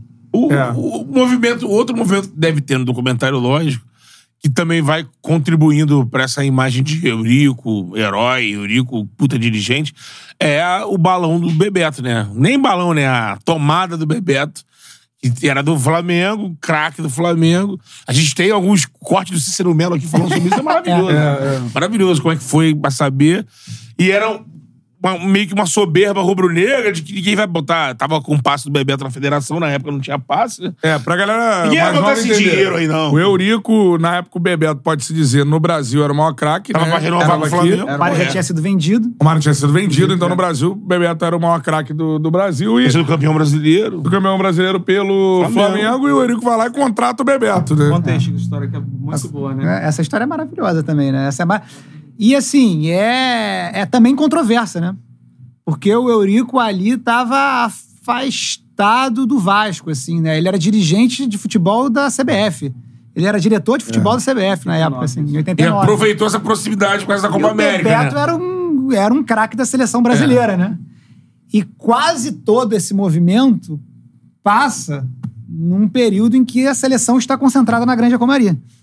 Né? Então, tem muita gente que acusa o Eurico de se, favore, de fa- se favorecer da posição dele da seleção Pra para seduzir o Bebeto e levar o Bebeto pro, pro Vasco e estraçalhar o Flamengo, assim, digamos assim, né? Porque pro E Flamengo foi um... As Um pessoas golpe não têm muita noção hoje. É como você absurdo. falou, o Flamengo não esperava. Mais ou menos como, sei lá, o, o Vasco tirasse o Gabigol do Flamengo em 2019. É, Ele ganhou a isso Libertadores e tomou. Sabe? Ou como, sei lá, o Cruzeiro tirasse o Hulk do Atlético. Sim. Com proporções assim, mas o, o Corinthians, o Dudu, do Palmeiras e tal. Mas assim, mas o Bebeto era muito grande. E tinha coisa do Bebeto do Romário, né? Um era Vasco, outro era Flamengo. Aí o Dinamite já tava numa descendente, Romário chegando. O Zico numa descendente, Bebeto chegando. Aí o Romário sai, fica aquela- aquele buraco, e o Bebeto no Flamengo ali. Aí o Eurico vai lá e pega. Nossa, aquilo foi muito Quase- pesado torcida do Flamengo, uma grande alegria torcida do Vasco. Simbolicamente, uma passagem dupla de bastão, né? Do Zico Dinamite para Romário e Bebeto naquele período ali no final dos anos 90. E assim, ia, e era, era o melhor, um dos melhores atacantes do Brasil, assim. Não era só o melhor atacante do Flamengo, era o melhor atacante do Brasil, talvez, assim, né? Era muito grande, No Brasil, né? eu acho que sim, jogando no Brasil, como você falou, acho que era o principal jogador naquele momento, né? Agora, uma verdade que a gente tem aqui, pelo menos dos jogadores falando, lembrando pra galera, dá o like aí na live, várias perguntas que vocês estão fazendo aqui, eu tô já colocando nosso papo. É, uma, uma história interessante pra, pra gente falar é a situação do, do, do Pablo Escobar, né, cara? Quer falar... Isso existiu? Vai você. Essa daí... Isso existiu, Ele cara. peitou o Pablo Escobar. Foi o seguinte, isso, era, eu. isso é Libertadores de 90, o Vasco campeão brasileiro 89, né? Tinha um time muito bom e tal. Só que o Atlético Nacional de Medellín era um time muito bom também. Era o atual campeão da Libertadores. Em 90 ele tinha ganho 89. Não é só o time do Pablo Escobar. Mas também era muito bom por causa do Pablo Escobar, dinheiro do cartel, né? Essa história é conhecida, Pablo Escobar. Jogar Milionário lá, e já muito se- poderoso. Já chegava intimidado também. né? Mas era um adversário muito difícil em campo também. E aí Vasco empata no Maracanã 0x0 e tem o segundo jogo em Medellín, cara. Aquele ambiente, né? Os jogadores contam lá, o Paulo Angione, que era supervisor, o Bismarck, jogador e tal. Fuzil no, no vestiário, cachorro, blá blá e tal. É, e aí ele. Bom, aí o Vasco perde esse jogo. Não perdeu o jogo, tá eliminado, acabou, né? E aí o Eurico fala: não, cara, eu vou. Houve coação aqui, entrar no vestiário do Vasco, entrar no vestiário do juiz e tal, vou lá na Sul-Americana e vou peitar o. e vou pedir a renulação do jogo. E as pessoas falam, cara, segura, né? Pablo Escobar aí, o cara, pô, é importante pra ele essa classificação, os caras já ganharam. Melhor não mexer nisso e tal. E ele vai, vai mexer e consegue. Anulou o Consegue jogo. anular o jogo. Consegue anular o jogo. Mas e com a anulação acontece o quê? Aí tem o terceiro jogo que o o Vasco perde de novo. E é aonde?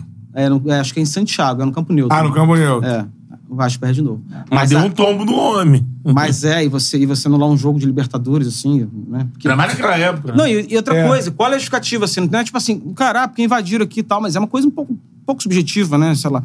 Mas conseguiu, assim. Caraca, É mano. uma história. E, e houve alguma, algum tipo de ameaça depois disso? O Euriquinho, filho dele, conta que, pô, falar pra Titi, tira o telefone do gancho, os caras, pô, não mexe, não se mexe nisso. Ele fala que havia, havia alguma coisa velada, assim. tal, é. Mas diz que o Eurico, cara, todo mundo fala que o Eurico não tinha muito essa. Tinha muito medo, digamos assim. Ele encarava e saía lá, atropelando. Vocês é. podem dizer que é falta de noção ou coragem, talvez duas coisas, né? O- Desse processo de, de construção do documentário, é, muita gente se recusou a falar? Personagens Isso, que marcam a trajetória de brigas conhecidas. O Edmundo não quis falar. O Edmundo não quis falar. Cada, cada um com sua justificativa. Assim, a gente respeita, tentou, insistiu bastante com todo mundo, mas o Edmundo não quis, o Juninho também não quis. Era outro que tinha. Né? Pessoas que, que têm alguma mágoa, que não querem, não querem participar da, da biografia, da bi- biografia do Eurico. E é, é natural uma pessoa tão polêmica assim, né? Que, É. que tem gente que não quer participar, assim, né? Às vezes quer, tem alguma observação. Não, é isso. Agora, sim, é super legítimo, né? Não participar. Sim. Agora, especialmente o caso do Edmundo, é, ele não quis participar, mas o Romário quis, né? E aí o Romário, ele desce a lenha no Edmundo, pra falar o português, claro. assim. Aproveita. É, esse vai, vai chegar essa parte e tal, mas ele é bastante agressivo até, assim. Ele atribui, por exemplo, ao Edmundo a perda do Mundial de 2000, Ele diz que. É, ele fala da frase do rei do príncipe bobo que a gente citou aqui. Hum, com o Edmundo, a gente, a gente teve duas abordagens. assim. A primeira foi convidar, a gente tem acesso sobre o Eurico, a gente. Obviamente, você é um convidado natural e tal, a gente quer falar com você. Não não quis e tal. E num segundo momento, assim, cara, a gente o tem. Estão tá- falando de você, você precisa É. se defender. Você, você quer falar? Você está te oferecendo o direito de se defender depois de falarem isso de você. Também não quis falar. Agora tem outro cara que fala que ganhou uma outra. Talvez outro tamanho desde o final de semana, que é o Pedrinho, né? O Pedrinho fala. E é muito Porra, engraçado. que a gente- Ocupa o lugar que já foi do Eurico agora. né? E este documentário a gente tá fazendo. A, a gente demorou um ano pra fazer. Quando a gente entrevistou o Pedrinho, o Pedrinho, inclusive, trabalhava na Globo e tal, era um comentarista. Muito doido, né? A gente entrevistou o comentarista Pedrinho ali, ex-jogador do Vasco, naturalmente ele tá ali como ex-jogador do Vasco. E a gente lança ele presidente, assim, uma reviravolta que não se esperava. A gente tem lá, por acaso, né? Os, o Chico até tá falando aqui, todos os presidentes vivos do Vasco acabam falando, né? Que tem o Salgado, que fala, o Alexandre Campelo. Ah, exatamente. Outra história muito boa, né? É. Júlio Brandt, que não foi presidente, mas fala ali. que é a última, acho que é a última atuação do Eurico na presença do Vasco. essa House of né? Cards Vascaíno. Ah, Sabe bem, Cantarelli. Cara. House of Cards, essa é a pegada mesmo, cara. Cara, isso aí foi loucura. A gente É que trabalhava ele, ele sai. junto na Eu tava rádio, cobrindo, né? Tava cobrindo esse dia aí. Eu tava apresentando o programa, você lembra? E daqui a Sim. pouco apagou a luz aqui, mano. Tem todo o dia, ele é extremamente.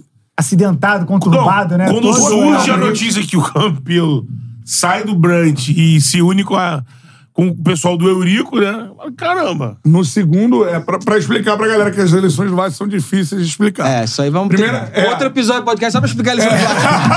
O Brant ele ganha nas Amanhã a urnas. gente- né? É. O Brant ganha nas urnas. Não, então. é, a esse eleição do Vasco ela não é direta. É. Então a eleição do Vasco é indireta. O sócio vota e os dois primeiros candidatos, eles vão. Isso acabou, né? Conseguiram derrubar, porque o Pedrinho agora foi direto. É, isso Ah, foi direto. agora, É, Mas por causa do Eurico. O parece, o Eurico mudou muitas Mudou coisas. muitas uma, coisas. uma- foi isso, o golpe que ele deu, dá pra dizer que aquilo foi um golpe, uma composição e tal, mudou isso. Outra coisa que ele mudou no negócio do SBT, que é, não tinha essa cláusula, agora tem, né? Que você não pode exibir marca de um, de um concorrente, do detentor de direito. Ninguém pensou que. ninguém botou essa cláusula assim. Ninguém ia fazer essa loucura, né? Ele fez. Aí ele fez, agora, ih, agora tem que botar essa cláusula. Então ele, ele mudou algumas coisas, mas. É. É. Mas a eleição é isso, era, indire... é, era indireta, então. Nas urnas, depois ela tinha que ser referendada pelo É conselho. o conselho que decidia o presidente, dois candidatos iam ali, mas nunca na história do Vasco, o candidato que passou em primeiro não foi eleito presidente pelo conselho, somente essa vez na história do clube, assim. Assim, E aí tem uma situação que é a seguinte: você tinha vários candidatos que retiraram as candidaturas, um deles, né? O Eurico. O Campelo é um dos que O Campelo é vice do Brant até então. era vice do Só a ro- depois que vence, tem o Mas ruído, ele né? rompe. Cam- ele Campelo rompe. era um candidato. É. Junto com o Brant. Isso. Né? E em algum momento eles fizeram uma composição pra ele ser vice do Brant. Assim. Do Brant. É. É. E aí, no segundo momento da eleição, ele relança a candidatura dele com o apoio do Eurico, né? É, eu, eu acho que o Eurico não. É não- muito confuso. A O gente, Eurico a não- gente sabe explicar, mas é muito confuso. O Eurico não chegou né? de desapoiar, mas ele falou assim: eu acho que a linha é um pouco essa, assim, né? Alguém fe- fez chegar o Campelo que se ele se candidatasse, rompesse com o Brant, lançasse ali, os apoiadores do Eurico iam juntar com ele. Era uma forma que o Eurico, tava, o Eurico queria, de qualquer de alguma forma, dar uma porrada no Brant. E aí ele falou: tem essa oportunidade? Vamos lá. Que o Brant também falou.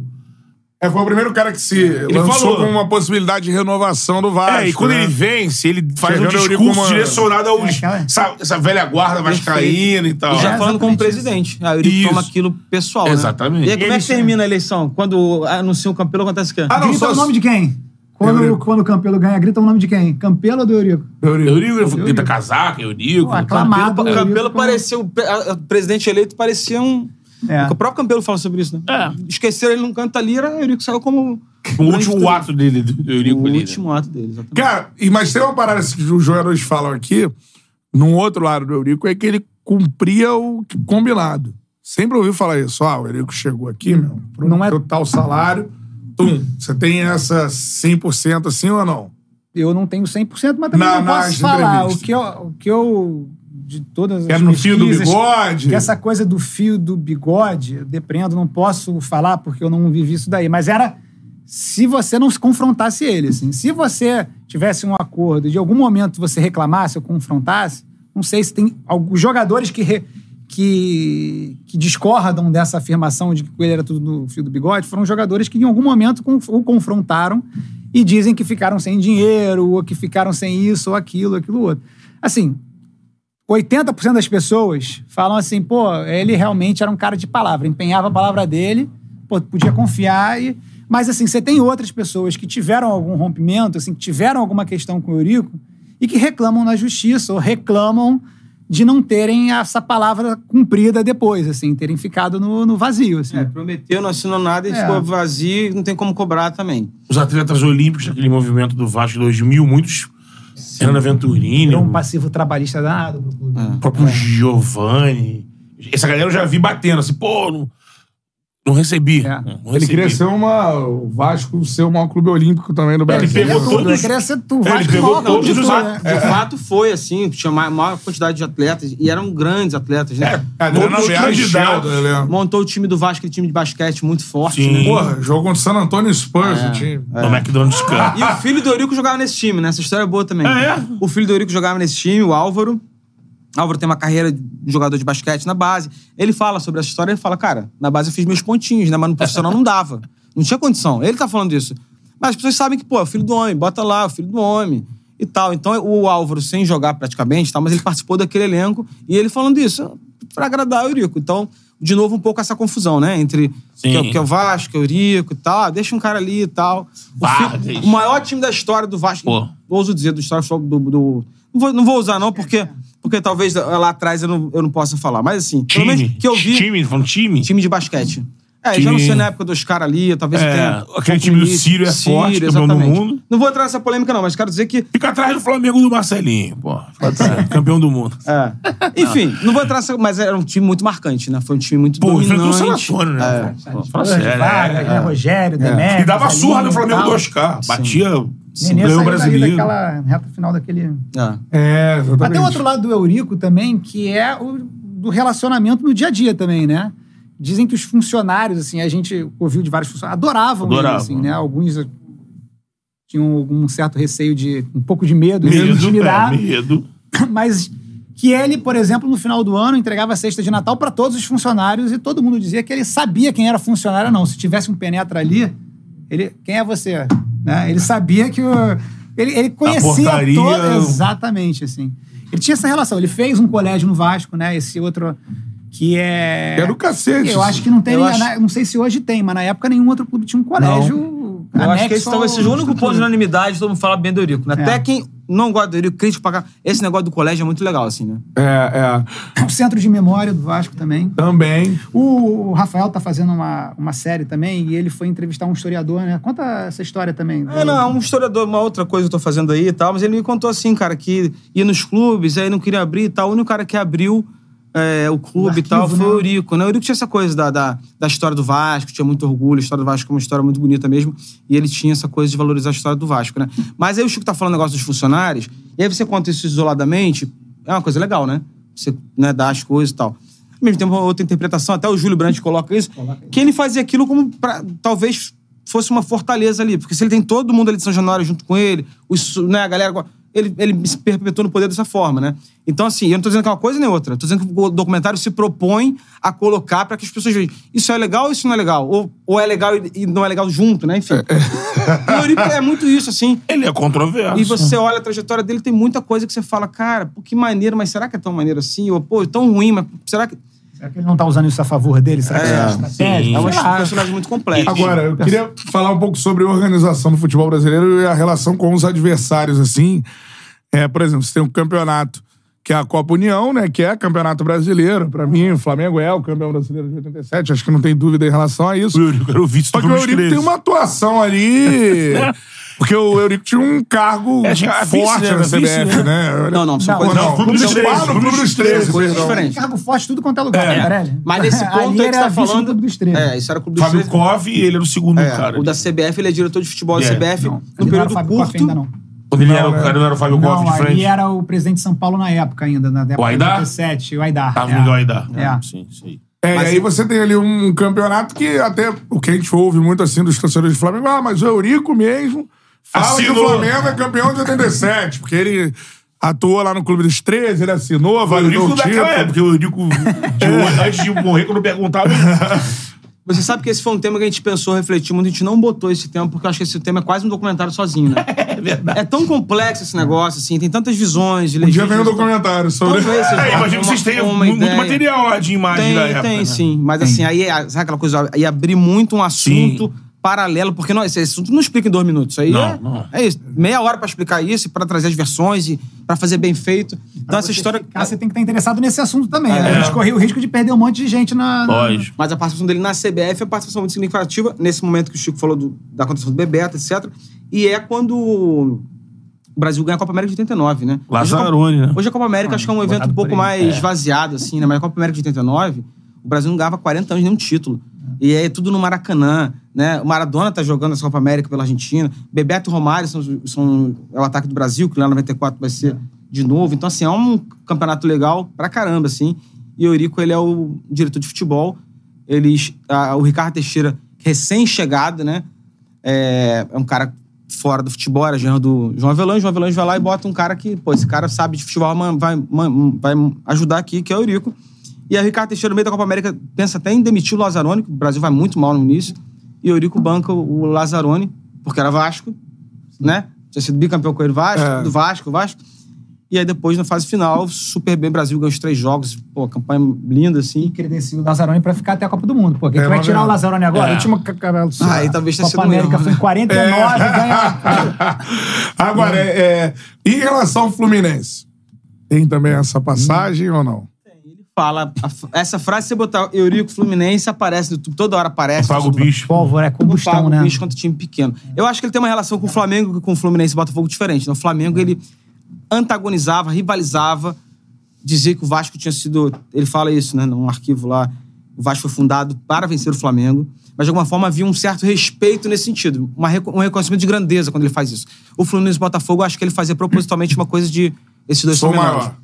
É, então ele desqualificava muito, né, Fluminense e Botafogo, pra poder meio que. Ó, o Rio de Janeiro tem. Grande mesmo tem dois. Eu acho que ele tinha essa coisa. É, ele- o discurso dele era esse. Embora tenha ajudado o Fluminense na. Ele ajudou bastante o Fluminense, mas assim, acho que tem um, um episódio específico no Rio São Paulo de 99, né? De um desencontro, acho que a federação.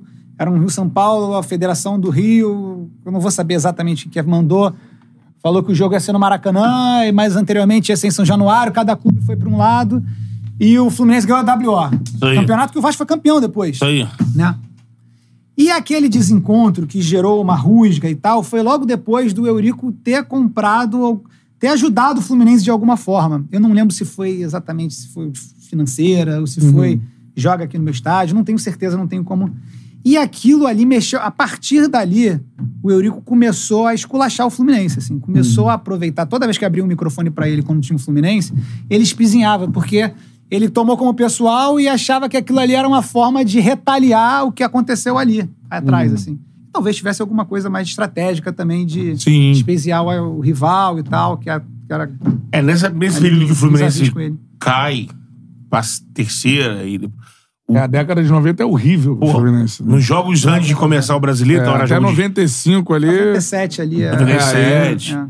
É, que é jogo de estadual, ou então jogo de. Se tivesse algum encontro em Copa do Brasil. Antes de começar o Brasileirão, qualquer confronto que tinha com o Fluminense, o Eurico vinha pra esse tipo e, e acabava motivando. Que tem um um Fluminense e Vasco, que nesse jogo o Vasco ganha muito bem, Felipe acaba com o jogo, mas é um jogo que bateu no público assim. 120 mil pessoas. Assim, acho que foi o último, o último público com mais de 100 mil pessoas no Maracanã. Se eu não me engano, foi o final do- da Copa, da Copa do Brasil. Brasil. Juventude Botafogo. Isso. Isso. Mas naquele ano teve um pouquinho Mais- antes, é, 120 mais de mil 100, é. pessoas. Não era um jogo, uma decisão de o campeonato. era, era, ele promoveu com- Campeonato Carioca ali. Falando no rádio. Mais um de provocação dele, Sim. assim, que ele promove. e Que, E aí os ele- tricolores foram tudo pro jogo. que era o negócio do bicho. É, também. Que era o negócio do bicho. Ela Tem que fazer mais de três pra ganhar o, o Que dinheiro teve lá. uma dessa do bicho, que aí o Fluminense em São Januário faz um jogão.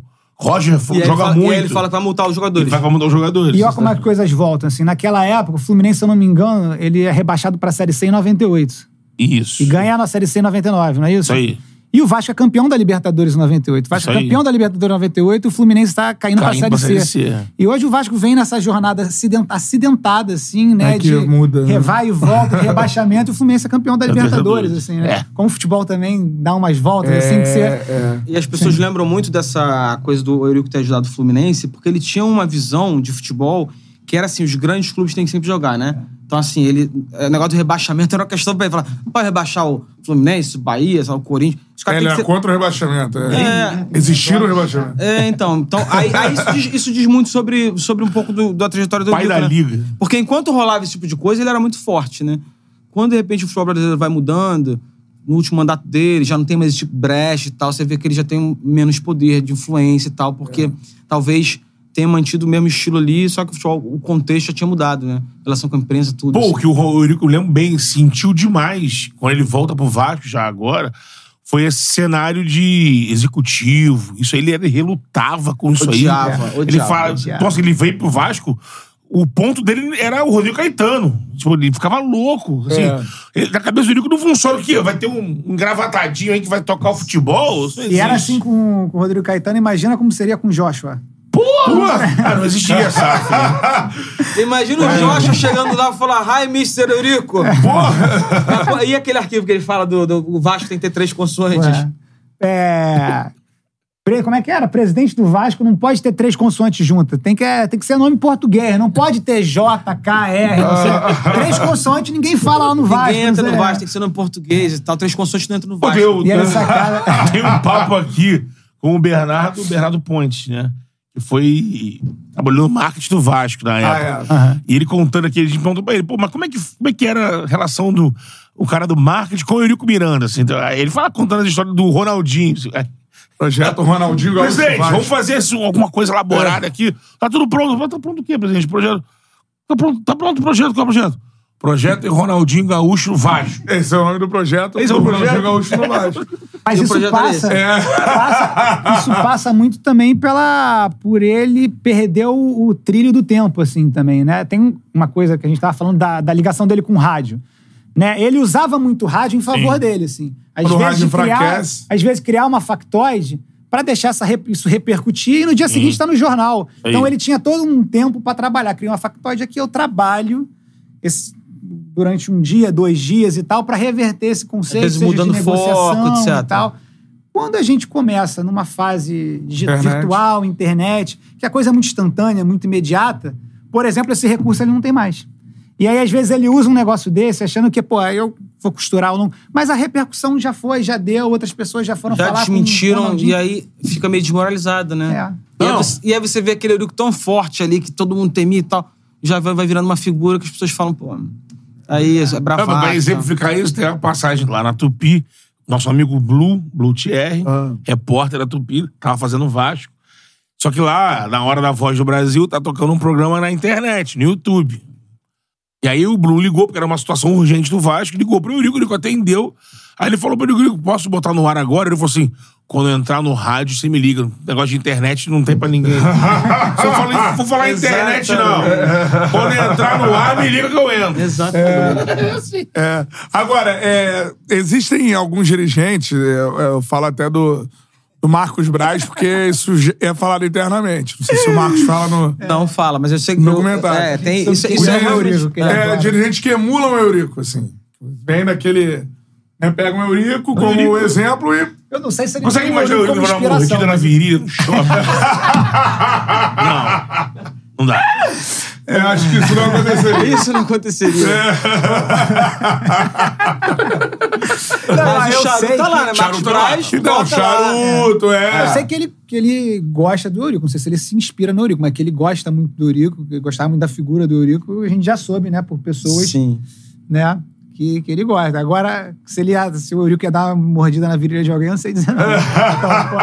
É, eu tenho a impressão É, o que... pior é que não é tomar, é dar a mordida. Dá, é, dá a O mordida. Eurico mordendo a virilha É. de alguém. De repente, apagar o charuto no braço de alguém, quem sabe? É, assim, é mais, mais factível, assim, né? Mas tem algum dirigente, é, ou dirigentes novos também, que falam no documentário, alguma coisa assim. Não, o dirigente que a gente usa mais é o. ah, Você diz, já tem dirigente também do Vasco, antagonismo, assim, né? É o Michel Acef, porque é o momento que explica ali muito do. Desse- desse- dessa entrada dele. Os arquivos são muito bons, assim, ele novinho lá, berrando, etc e tal. É, na O federação. Chacef também fala bem demais. Fala. É, ele, ele, participou, ele participou do, do Dr. Castor, Castor. né? Que é um ótimo É. documentário. Então ele é um ótimo cara pra falar, assim. Pô, o Eurico é foda. Né? Em alguns pontos é foda, em outros pontos também. A palavra Eu vi- ela é... ela tem dois no significados. chat a galera não, não sabe dividir. Como é que vocês estão falando de um- uma figura? É uma figura controversa. É. um personagem da bola. que a gente acha, assim, O no bom início. mal. No, não sei como é que vai ser agora, assim, mas no início a gente discutindo, a gente falou assim: vai, isso vai ao ar. E quem amava o Eurico, quem gosta, porque as pessoas o amam ou odeiam, né? Quem ama o Eurico vai falar assim: porra, mas bateu muito no Eurico, que sacanagem, não sei o que lá. E quem odeia o Eurico vai falar: porra, mas que esse lado é esse? Vocês estão Romantizaram. romantizaram, não sei o que lá. Ou seja, apanhar tudo que é lado, porque É. o Eurico era isso. A gente tá preparado pra apanhar de tudo Mas que é um lado. personagem que, que tem que estar. Tem, que- tem que ser falado. O, Ele seja, esteve aí, né? é, exatamente, existiu. Ele contou uma história. Eu, eu vi no Se teaser. pudesse o- fazer uma entrevista com ele aqui, É, né? né? Imagina. Imagina esse podcast. porra, É, é- é seis horas. Se, a gente, se existisse podcast naquela época ali, que o Eurico tava bem, anos 2000, a gente ia correr atrás e falar com ele, pô. Óbvio. Mesmo pra não ser ia xingado. explodir a audiência, né? Ia explodir a audiência. Ele ia falar dos negócios de internet aí, não. Vai pro Daio que eu falo. eu vi que tem um personagem no, no documentário que parece no teaser, que é o Juca Kifuri. Que travou enormes batalhas com o Eurico Miranda de ir pra. Eurico Miranda ia pra programa com um dossiê, falando. Ah, tá falando que de mim? Tem um- tem um tá lado devendo curioso. isso ou naquilo? Você quer falar do Fala aí, fala Você, você que estava nessa entrevista, eu não fui, especificamente. O. O Juca tem um lado que. O Eurico, aliás, tem um lado que a família dele trouxe muito pra gente. É, o Eurico brigava com muita gente o tempo todo, né? Porque ele era muito intempestivo, então ele reagia, às vezes reagia além do que talvez a, a ação da outra pessoa merecesse, né? Só que a família sempre disse muito, e a gente vê, viu vários exemplos disso, de que ele não amargurava, assim. Ele brigava com a pessoa e não levava isso. Muitas vezes, cara, para isso, quer. Os filhos muitas vezes diziam assim, pô, a gente tomava ranço da pessoa e ele, gente, para com isso. É quase Já assim. passou. é, não É, exatamente. Se ele não. Era de- muito rancoroso, é, né? contraditoriamente, se É. ele não sabia muito confundir público e privado como gestor, digamos, Estado e governo, mas ele, desse ponto de vista pessoal, emotivo, em tese ele sabia, pô, eu briguei ali, mas era como presidente, agora esquece e tal. Aham. Mas assim, você vê figuras como o Juca, que ele foi pra vida inteira detestando essa figura, que ele levou pra vida inteira sem perdoar essa figura. Então você vê que mesmo quando a gente traz alguns pontos, você, você, fala, você descobre, pô, o Eurico tinha isso diferente, maneiro. Mas aí você, você sempre acha um, um espaçozinho ali, não é tanto assim, não. Tem um ou outro que ele leva. Contradição, né? Na Sim. história ali, É. sim.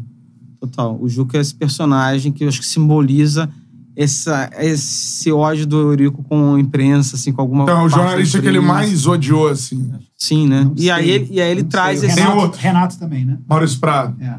É, Os dois ali, eu acho. É. Quem fala Então, do Renato? O Renato, o Renato não quis falar no documentário.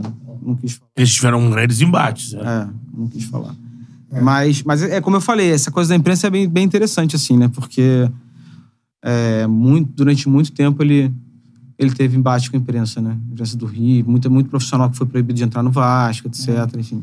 E tem muito profissional que trabalhou naquela época que fala: ah, não, mas a gente também usava o Eurico. A gente gostava, porque o Eurico dava manchete. Sim. Ele E audiência. fatos e acontecia, e audiência. Então a gente queria aquilo ali também, assim. Então tinha uma. uma, Pô, uma o Milton, Milton Leite usou muito nessa época dos anos 90, 2000. Milton Neves. Milton Neves. Milton É, Neves. vi. Milton Leite É. Não, eu escolhi porque realmente tem toda razão. Milton Milton Neves Leite, é. adorava isso, assim. Milton Neves ficou, fazia o programa com o Eurico, Godoy, Neto. Porra, Aí é. o Eurico quebrava no pau com o Godoy, aí ia, Com ia pro com o Neto. Ia tudo ao vivo, tudo ali ao vivo. Ele, e ele crescia nesse ao vivo ali, né? Fechava nele, ele Sim. não parava de falar. Aí parava. tirava E- na maletinha, documento. E, e ia pro embate, né? Que é aquilo. A oratória dele não era brilhante, mas o embate dele era sacanagem, assim. Ninguém É. vencia. E ele tirava você do, do, do prumo, assim, né? E você acabava não conseguindo debater porque você se perdia, assim, acabava ridicularizado. É. A vítima era o outro que acabava virando uma vítima ridicularizada de um Eurico que ia te engolindo, assim, no, no debate, né? E tem, tem alguma história ou de contratação de algum cara, não sei se ele tentou contratar um cara internacional, assim, uma contratação meio maluca, ou uma história de bicho, de, de vestiário, assim, de... Mas assim, internacional. Dava grana, não dava? Internacional eu acho difícil, porque quando, assim, quando é que a gente começou a trazer jogador, mais jogador de fora, assim? Na década de 80 tinha muito pouco, né? Você tinha um Romero mais os jogadores você aqui, tinha ó. uns caras, né? Agora, na década de 90 também tinha muito pouco também, né? Você tinha um Arce e tal. E aí ele usava a bala dele pra, pra contratar os 90%. Depois ele não ter... Quando começamos, a- quando o futebol brasileiro começou a trazer muito estrangeiro, o Vasco já não tinha mais bala pra isso É. também, né? Então eu acho, acho Agora, uma difícil. coisa que falam muito dele, assim, as pessoas reconhecem que ele sacava muito de futebol, né? É, né? Porque ele. Não, tem história de ele ir pro vestiário, escalar time. Não, mas mesmo assim, não é nem exatamente isso, não. Mesmo na hora de contratar, né? As pessoas, por exemplo, o Edmundo é um personagem, é um jogador, que é um jogador fantástico, Edmundo. Ele tem um ano 92 maravilhoso, né? Aí sai pra Palmeiras de 93, 94, Flamengo. Tem o negócio da história do acidente, que morre três pessoas. Vai pro Corinthians, passa um semestre lá. Ele, embora seja um jogador espetacular, sempre foi, ele tava embaixo ali, né? O, o Eurico vai lá, traz ele pro Vasco, isso meados de 96, e o Edmundo vira o que vira em 97, assim, do, de ser um símbolo É. dos maiores, das maiores atuações de um jogador num Campeonato Brasileiro, foi a dele em Batendo 97. recorde. E aquilo ali é, uma, é o início da era mais vitoriosa da, da história do Vasco, né? E aí ele perde o Edmundo, que ele faz contrato do Donizete e Luizão. Outros dois jogadores, né, que assim, que não são da, exatamente do tamanho do Edmundo, mas, Mas complementam, né? Ele, É. ele perdeu o Havaí. Então, assim, ele tinha essa coisa lá atrás, pelo menos, de, de conseguir de montar time bom, assim, Quando ele sabe? puxa o Juninho Paulista, pô, chega É. e cai no time como maluco. Os filhos, os filhos falam que. Eu não lembro qual dos filhos falou pra gente. É que ele passava. Se estava em casa, ele estava vendo o Sport TV, estava vendo É, Vasco canal também, de. botava no- via dia, sala. o dia inteiro vendo inteiro. o canal de notícias esportivas. Ele assim. só consumia isso, cara. Ele ia consumir, você tá todos os podcasts aqui Ah. do, do Charlie, ele teria ouvido, assim, porque parece que ele ficava. O tempo livre dele era pra consumir Sim. futebol, assim. Né? É cara obcecado, né? Cara Falamos obcecado. até junto agora, É, né? A palavra. obcecado, Ele é. é isso, é uma história de uma obsessão também. Ah. né? Tem alguma passagem daquela, daquela virada do Netshoes Bank no Vasco que torna o Vasco muito poderoso, só que não rende, né? Ela não dura. por- Então, de- na época falavam que era por, por questão do Eurico, que os americanos não aceitaram condições que o Eurico colocou. Salgado acha que esse momento era o cavalo encilhado que o Vasco ia pra se perpetuar como, assim, em vez de ter Gigante. esses 20 Vencedor, séculos, né? assim, bem É. difícil, era pro Vasco estar com Palmeiras e Flamengo aqui, É, mas então. assim, desde 2000 até Desde- aqui, não é de até- 2019 pra cá, direto. Teria um banco poderoso por trás, imagina, há duas, três décadas com esse banco por. Aí, aportando- É. Mas aí é nesse momento também que ele gasta muito com esportes olímpicos. Isso. Nesse momento há, há denúncias de desvio e tal. E é essa par- parceria que ela. Cara, o Vasco assina no ano do centenário ali. E, e ganhou a Libertadores. Então, assim, tava um momento assim, muito, tudo muito fa- favorável, né? E aí, essa parceria, ela, como disse o Chico, ela poderia ter sido talvez mais duradoura e tal. E ela, ela acaba muito rápido, né? E ela acaba no momento em que o Eurico tá envolvido com o CPI, no momento que o Vasco tem problemas financeiros, briga com a Globo. Então, assim, é, é o momento em que o Eurico briga com todo mundo. E aí ele, se- ele se coloca numa situação muito difícil, né? Assim, porque ele tá, tá sempre com imagem, imagem desgastada, tem esse, sem esse apoio financeiro. Que, enfim, é um momento muito. É meio que, uma, é meio que tudo cobrando uma conta ali, né? Nations Bank intermediava. Ao mesmo é. tempo, é. cara, é muito. E ali é uma coisa muito. E é assim, é impressionante como a coisa que ele chega. O, voltando para o negócio do Nations Bank, o Nations Bank ele intermediava os patrocínios do Vasco, né? E aí, um momento de maior exposição da marca Vasco, em janeiro de 2000, tá o quê? Tá o 2001, SBT, né? Janeiro de 2001, janeiro de 2001, é, né? Brasileiro Tá o 2000. quê? Tá o SBT, assim, né? Você vê como o Eurico leva pro pessoal coisas assim É, que é, podia fazer, podem- que poderiam até prejudicar sem E não levar botou um nenhum real. Ele poderia até ter mas até porque provavelmente a SBT não ia aceitar, né? Até o SBT se processou, mas pensou em processar. como É, teve essa sabia. notícia, mas depois ficou tudo aqui meio. É. Elas por Acabou elas. foi bom, foi muito bom pra eles também. Claro. E tem E uma carga dramática, um período que tem uma carga dramática, que, é esse aqui, que é o do final dos anos 2000. Ah. Dezembro, em dezembro de 2000, você tem duas CPIs na Câmara, na, uma na Câmara, outra no Senado, aliás, no Congresso. Duas no Congresso, uma na Câmara, uma no Senado. Você tem um... O Vasco está na final da Mercosul. O Vasco vai para a final do Brasileiro. O Vasco muda de técnico um pouquinho antes, demite nas semifinais O o Oswaldo. É o. O, Vasco faz aquela virada que faz para o Palmeiras. O Vasco cai o alambrado no, no É. último dia do ano, 2000. Logo depois tem um jogo com a camisa do SBT. Assim, é uma Olha É, só que um cara consegue brasileiro. concentrar no intervalo de um mês, assim. a É riqueza loucura. de conteúdo, que é difícil pra cacete contar. Só um mês do Eurico. hein? Lógico. Como é que vai contar a história toda? do- E, e conta a história dessa demissão do Oswaldo, assim, de novo contextualizando pra molecada. Vai, chega a final da Mercosul e, né, a final do brasileiro Tá também. na a semi do brasileiro, né? mas tá é, bem. é entre, é entre o primeiro e o segundo jogo da Semi É. do brasileiro. E uma campanha espetacular, o time do Vasco voando e tudo mais, o São Caetano, né, assombrando aí o país, surge nas Copas João Avelange, vindo da Série B na época, É. que dava uma vaga direto nas oitavas, né? Todas as divisões davam vaga é. nas oitavas de final. O Malu... J. Malucelli. Veio da, da C, né? Série Da C, C. que era o módulo verde e branco juntos, né? O- não, acho, que, acho que o Malucelli vem da... Seria uma quarta. O Paraná vem da Não, não, C. tinham dois, tinham dois módulos que eram a Série C. O futebol brasileiro Sim. era maravilhoso. né? Nossa, tem que ter Era o quatro verde e módulos. E o módulo amarelo era a Série B. Sim. Da Série B, se eu não me engano, saíram, saíram três times, mais um desse, desses dois módulos Então é da Série isso. C, e 12 se classificavam na Série A. É, é. E aí juntava todo mundo e a o- oitava de final, era isso. E o São Caetano é um dos que vem do módulo amarelo ali da Série B. Ele vai até a final. Fluminense, elimina o Grêmio e chega na final. E o Vasco é Bahia, Cruzeiro, e aí pega o São Caetano, não é isso? É. Cruzeiro, certamente. Bahia não lembro. é. É. Mas essa história é muito emblemática, porque assim, Pô. ali é o auge do poder do Eurico, né? É, né? É o cara que tá mandando muito, o Vasco tá ganhando muito, e ele chega e faz um. Aí a história basicamente é que o Oswaldo queria o treino à tarde, ele queria de manhã. E era isso mesmo? Era isso. O Pedrinho conta muito bem essa história. Era nada a ver com o abraço que ele, o abraço que não, ele deu não, no essa história é, Filipão, lá, né? Na época virou, né? Que o Filipão tinha brigado com o É. Eurico. Não é isso, não. Todo mundo conta isso, o Romário conta também e tal. É a história do treino, sim. E que o. Enfim, o Oswaldo falou que ele que dá o horário do treino, o Eurico falou que quer o treino, quem manda sou eu, e demitiu. A demissão em si já é muito. Já é muito Bizarra. O momento é, dá pra dizer, quase absurdo. É só um cara muito poderoso capaz de fazer um negócio desse. E aí o que acontece? O Vasco é campeão da Mercosul, né? Antes de ser campeão brasileiro. E a Mercosul foi o que foi, né? Com o Joel. Com o Joel já Pirando. abrindo 3 a 0 e tomando. E, E com um expulso. o Palmeiras tre- abrindo 3 a 0 depois tem expulsão e tal. E o Vasco Baiano. pra 4 a 3 assim, que é um jogo muito. Olha isso. Isso é, muito louco, né? é muito Um louco. dos maiores assim. jogos da história do Vasco. Tava assistindo. É, o Joel Santana, ele dá entrevista, é uma figura muito engraçada e tal. Ele fala isso, né? O maior jogo da história do Vasco. E a gente pensando na história do Vasco, Copa Mercosul não tá entre os maiores títulos história do Vasco. Mas o jogo, como foi, ele realmente ficou muito grande, né? As pessoas ficaram enlouquecidas. Se o Vasco ganhar aquele jogo de 1x0, Sim. pô, legal, campeão e tal, mas não ia ser uma. co- Cara, foi uma grande comoção, né? Em um tempo você virar pra 4x3. E aí eu acho que tem uma outra coisa nisso daí, é que o Vasco vinha de uma sequência de vice-campeonatos.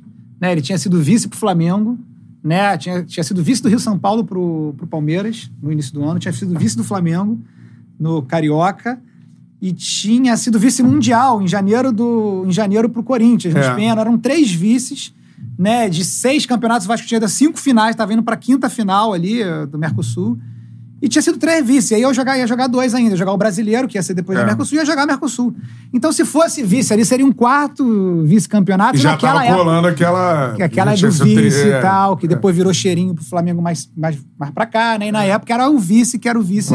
Isso E aquilo novo. já tava colando, assim, né? Então aquilo ali não só pela virada, que aí já diz por, por si, Sim. né? As pessoas nem lembram disso, então nem precisa lembrar, mas tudo bem. Mas tem também esse outro componente que na época era muito forte. Assim, pô, vai ser vice pela quarta vez. Ainda tinha o negócio do, da Olimpíada que todo mundo foi prata, né? É, Os caras é, foram prata. Todos os favoritos é, é. que ele pegou, viram? Então, Malubelo Rue. Aquilo quebrou, revoou. quebrou aquela ideia, né? É. Posso, posso pedir, mandar um abraço rapidinho? Ah, agora. Eric Romar tá nos assistindo, monta- Poxa, montador mano. da série, ele. Profissional brilhante, fez a montagem com a Clarice dos Dvorak e o Gabriel Barata. Rapidamente dos créditos, porque é um trabalho de muito tempo, muita gente. É, produção da Vanessa Santilli e do Gabriel Rigoni. Direção de fotografia do Bernardes. Arte de Marques, pesquisa Leone Pissurno. Produção executiva Gustavo Gomes, que fez o, o documentário do Galvão, veio aqui, né? Muito bom documentário. Renato Ribeiro e Gustavo Poli. Quem mais? Esqueci alguém? É, áudio, Rafael Cirne. E é isso, assim. É só pra, só pra dar o, o verdadeiro tamanho do trabalho. Um trabalho de muita, muita, muito tempo, muita mãos, gente, muita assim. gente investindo. Ela Só tá pedindo agradecer. assessoria, tá pedindo, pra, tá pedindo um abraço pra assessoria aí. Ah, o Lubaco, o Lubaco. Grande figura. Luiz Lobac manda um abraço Mas ele aparece quando tá pronto, né? Aí pra todo mundo ele aparece pra vender o peixe, mas, mas tem uma vende bem, galera. mas vende bem o bem, peixe. vende demais. Aí vai. Vamos reagir ao teaser? Vamos. Bota na tela aí. Show de bola. É muito bom. Eu já tô querendo ver já já. Não, sim. assim. Chegar em casa eu vou pro...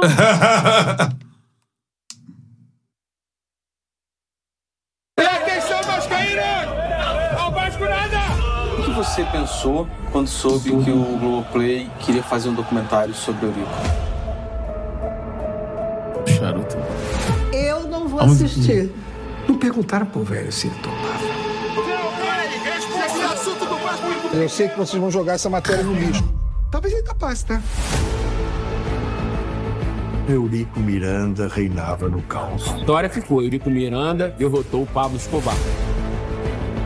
Eu falava que era o poderoso chefão, né? Sempre foi um cara justo comigo, um grande pai. O Eurico era f... Eu acho que ele foi um mal pro Vasco. O Vasco da Gama disputará a segunda divisão.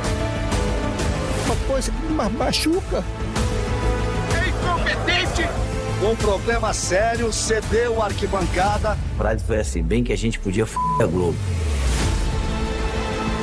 Ele sabe quem é que manda. Tomaram chocolate. Tudo que fosse bom, as pessoas ligavam ao Eurico. E assim eu tô certo da vitória. E tudo que fosse ruim, as pessoas ligavam ao Eurico também. É campeão brasileiro de... O Vasco é campeão da América do Sul em 1900. O respeito voltou. Ponto. Ponto.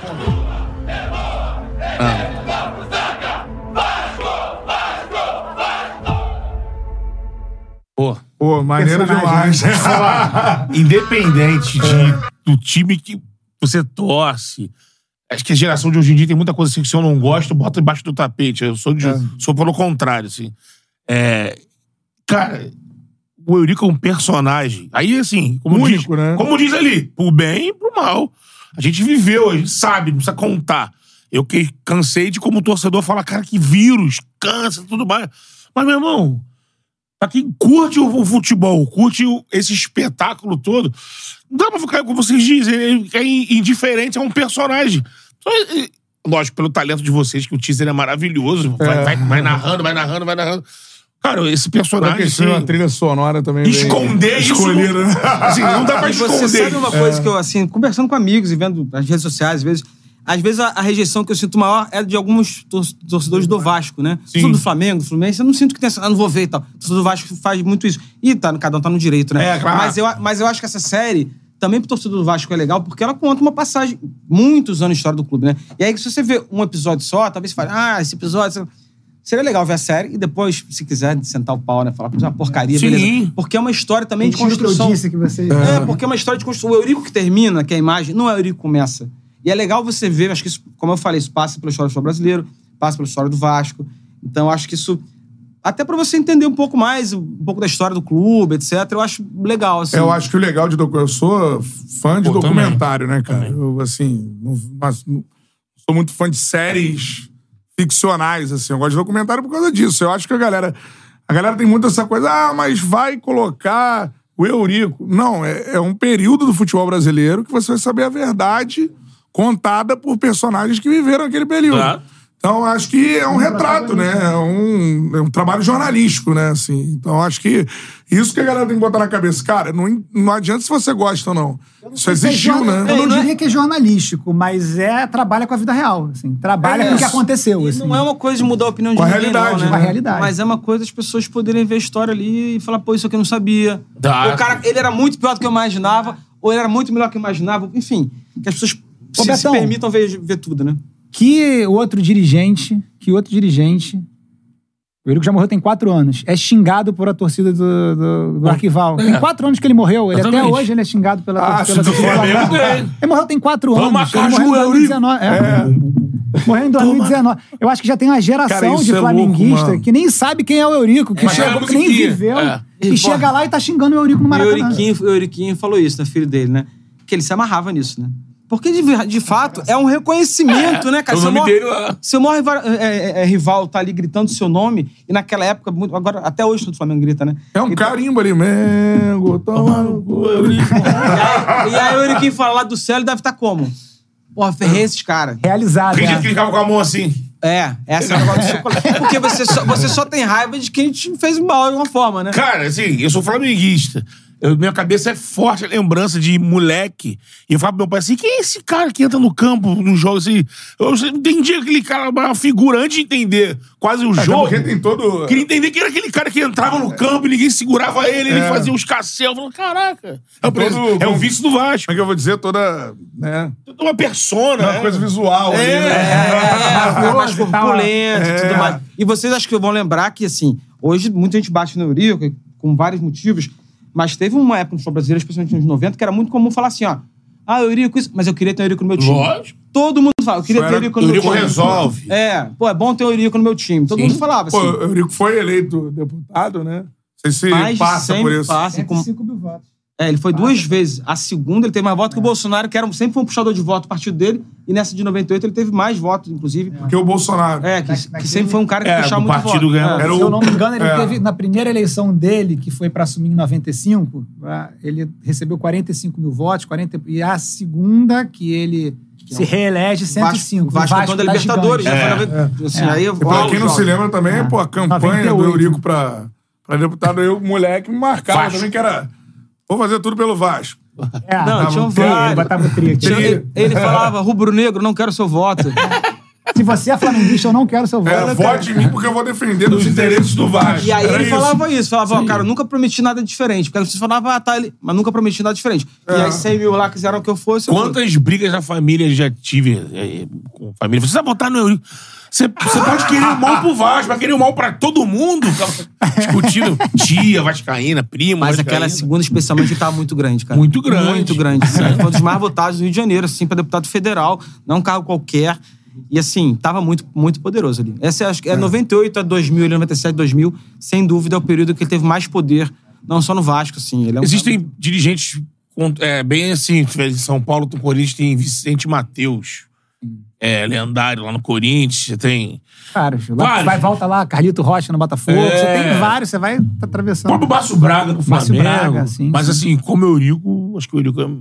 Nessa coisa do amor e ódio, né? É. De todo mundo, né? Tinha no Guarani o Beto Zini, mas o Guarani não é o Vasco, não é o Flamengo. Então, Aí assim, é depois nós teve figura- ali o Calil no, no Galo. Mas também. Não, e também o período, né? Mas não é o Eurico, Calil, não é o Eurico. o Calil né, teve as questões ali, ganhou também e tal. Mas é isso, um período muito menor. Cara, o Eurico, ele assumiu... Ele passa por um. Ele É. foi vice-presidente de futebol do Vasco em 86, já contamos que antes disso ele estava no Vasco, 86. 86, cara. e ele só sai do Vasco em 2008, quer dizer, de vice É. e depois ainda volta. Sim. Então, assim, não tem paralelo, assim. O jeito que ele agia e o Com a tempo intensidade que ele ficou. que tinha. É, e com o poder que ele acumulou, assim, em seguida, assim. Isso não tem, não tem É, paralelo. tem o Atenção, Mustafa no Palmeiras. O Vicente mas- Mateus, Mas não por é exemplo, jeito, né? é de uma, é uma outra época, assim, né? De, de- até de cobertura. que Você tinha, É. aparecia ali de vez em quando ali, aparecia na rádio, E você falou do. Mustafa, por exemplo, que tinha muito poder. O Mustafa não se inseria, como a gente falou, no show como o Eurico se Isso. Não tinha esse Mustafa provocando o jogador do É, Corinthians. do Alibi também não. Não, tinha- é, é. não tinha sala do Mustafa. Essa, É isso aí. Isso aí. O Eurico, ele soube se inserir de um jeito que nenhum outro soube, assim, né? Verdade. E você pode dizer que isso era legal ou era ruim, aí também... E ele gostava disso. É. Claramente ele Gostava, gostava. é, disso. gostava, acho que gostava. Senão não teria feito, né? Reta final aqui da, da nossa, do nosso papo, pô, e espetacular trabalho mais uma vez. Só elogiar também, mano, que eu maratono os documentários do, do Globoplay, tanto no Já viu o esporte. Vale que tá escrito? Vale que tá escrito? Pô, eu devorei uma madrugada. É, você uma madrugada. Aí no dia seguinte é igual aí, Felipe Alves. comecei a ver de novo. Mas eu digo que eu vai, leio vai, da brilhante. selva, que é muito bom, que já é nessa pegada. Acho que o Vale que tá escrito é um F5 no, no Lei da E tem Selva o ali. Doutor Castor, Tem o você faz a trilogia se quiser. Você sai PHD. Puro suco do Rio de Você sai PHD em jogo do bicho ali, vê Doutor Castor, É. é. Lei da Selva. e Trilogia da contravenção do Rio de Janeiro. tá Então, assim, mano, show mesmo. E óbvio que eu pô, vou, maratonar assim que os episódios forem sendo lançados assim. O do Eurico, queria que vocês contassem agora na reta final uma história que ficou muito famosa, né? Que vocês abordam com certeza, que é o Rei e o Príncipe e o Bobo, pô. Ei, príncipe, começa aí. Essa história é longa, Cara, você começa depois Você tava vou. vendo ao vivo o jogo, é uma, é uma cena foda. assim. Imagina só num ambiente que você tem Eurico, Romário e Edmundo, assim. Como é que Barril de pólvora. vai ser pacífico, assim? Vai, vai ser. pura. Tem, chan- espalhada em volta. assim. tem, um- tem chance de ser sereno, assim, de ser É. leve, saboroso o ambiente. Aí, enfim. Aí, era do técnico do time, né? o técnico do time de. Não era o figurão nesse momento, não era o. Acho que era o Abel. Era o Abel? Eu acho que era o Abel Mas é, nesse é momento. importante contextualizar uma coisa, É. assim. O Romário e o Edmundo, eles são personagens muito importantes na trajetória do Eurico, né? O Romário lá em 86 dá aquele impulso, depois como a gente falou, e o Edmundo é esse cara que abre essa fase vitoriosa. Aí o que, que o, o Eurico pensa? Ele tinha obsessão pelo título mundial. Ele já tinha o... Você perdeu pro Real Madrid. É, não, ele, ele tinha perdido pelo Real Madrid e ele, e ele já tinha trazido o Edmundo de volta por 15 milhões de dólares, um dinheiro Isso. absurdo na época e tal. Ele vai jogar o Mundial. Aí o Romário briga lá com o Flamengo. Ele já sabia que eles não estavam. Já era um tema na cobertura, tipo assim, o Romário e o Edmundo estão bem. Ele banca, porque ele falou assim, cara, cara, eu quero. Ele montou um timaço mundial, É, né? Espetacular. E E quero a seleção mundial. brasileira. Se você for escalar aquele É. Vasco, é. Aí começa o Mundial e os dois jogam. Tem um gol contra o Manchester, Jogam muito. eles se abraçam e tal. É. Todo mundo ali, pô, tal. Acabou o Mundial, Eurico dá férias pro Romário e pro Edmundo. O Edmundo sai e o Romário fica. Acabei de chegar. E o time continuou, só liberou os dois. E aí aquela coisa, o Romário passa pra ter pênalti, etc. Tal. Pô, não vou contar toda a história, mas enfim. É. Chega, a- o negócio chega de um jeito que fica assim. Braçadeira de capitão. É, tem muita É, história. É, é. uma- é um tema, é legal de ver assim.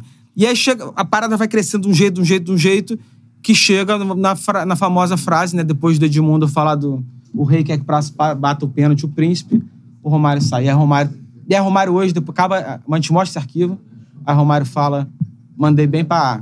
Pra caralho. É. o pior, assim, o mais. E aí continua, mas já fala, conta muito, mas a história é muito boa, O mais muito legal foda é que o Romário tem, tem essa sacada, amigo, saindo do intervalo do jogo, não é? Rápido, né? Ali, pá, aí ele já manda, pum. Ele tem várias, né? O Romário, nesse aspecto, ele é realmente. É um, um raciocínio É assim. que a gente tava falando, negócio do documentário. Ah, gosta do Eurico, gosta do Eurico, sou vago. Cara, isso, vale- isso é qualquer um. Pega o corintiano ali, de 20 anos, nunca viu o Eurico. Dá o play ali, é, vai, vai se divertir. Assim, é entretenimento, assim. A história é muito boa. A história é também muito boa. acho, também acho. E, e repito, é, não é porque você não goste ou porque você acha a figura. Você vai ver no, no mundo do- dos documentários, no acervo, você tem o comentário de das figuras mais controversas, mais. Na verdade, nem controverso. Tem documentário de Hitler, pô. É. Contando toda a história de, de Mussolini, de vários. Realidade. Realidade. Aconteceu. Exatamente. Isso tem que acontecer, pra, pra ficar ali, perpetuar e as pessoas terem acesso. Então, assim, não é porque você não gosta, então porque você acha que fulano é. que vai botar debaixo do tapete, esconde isso daí. Não.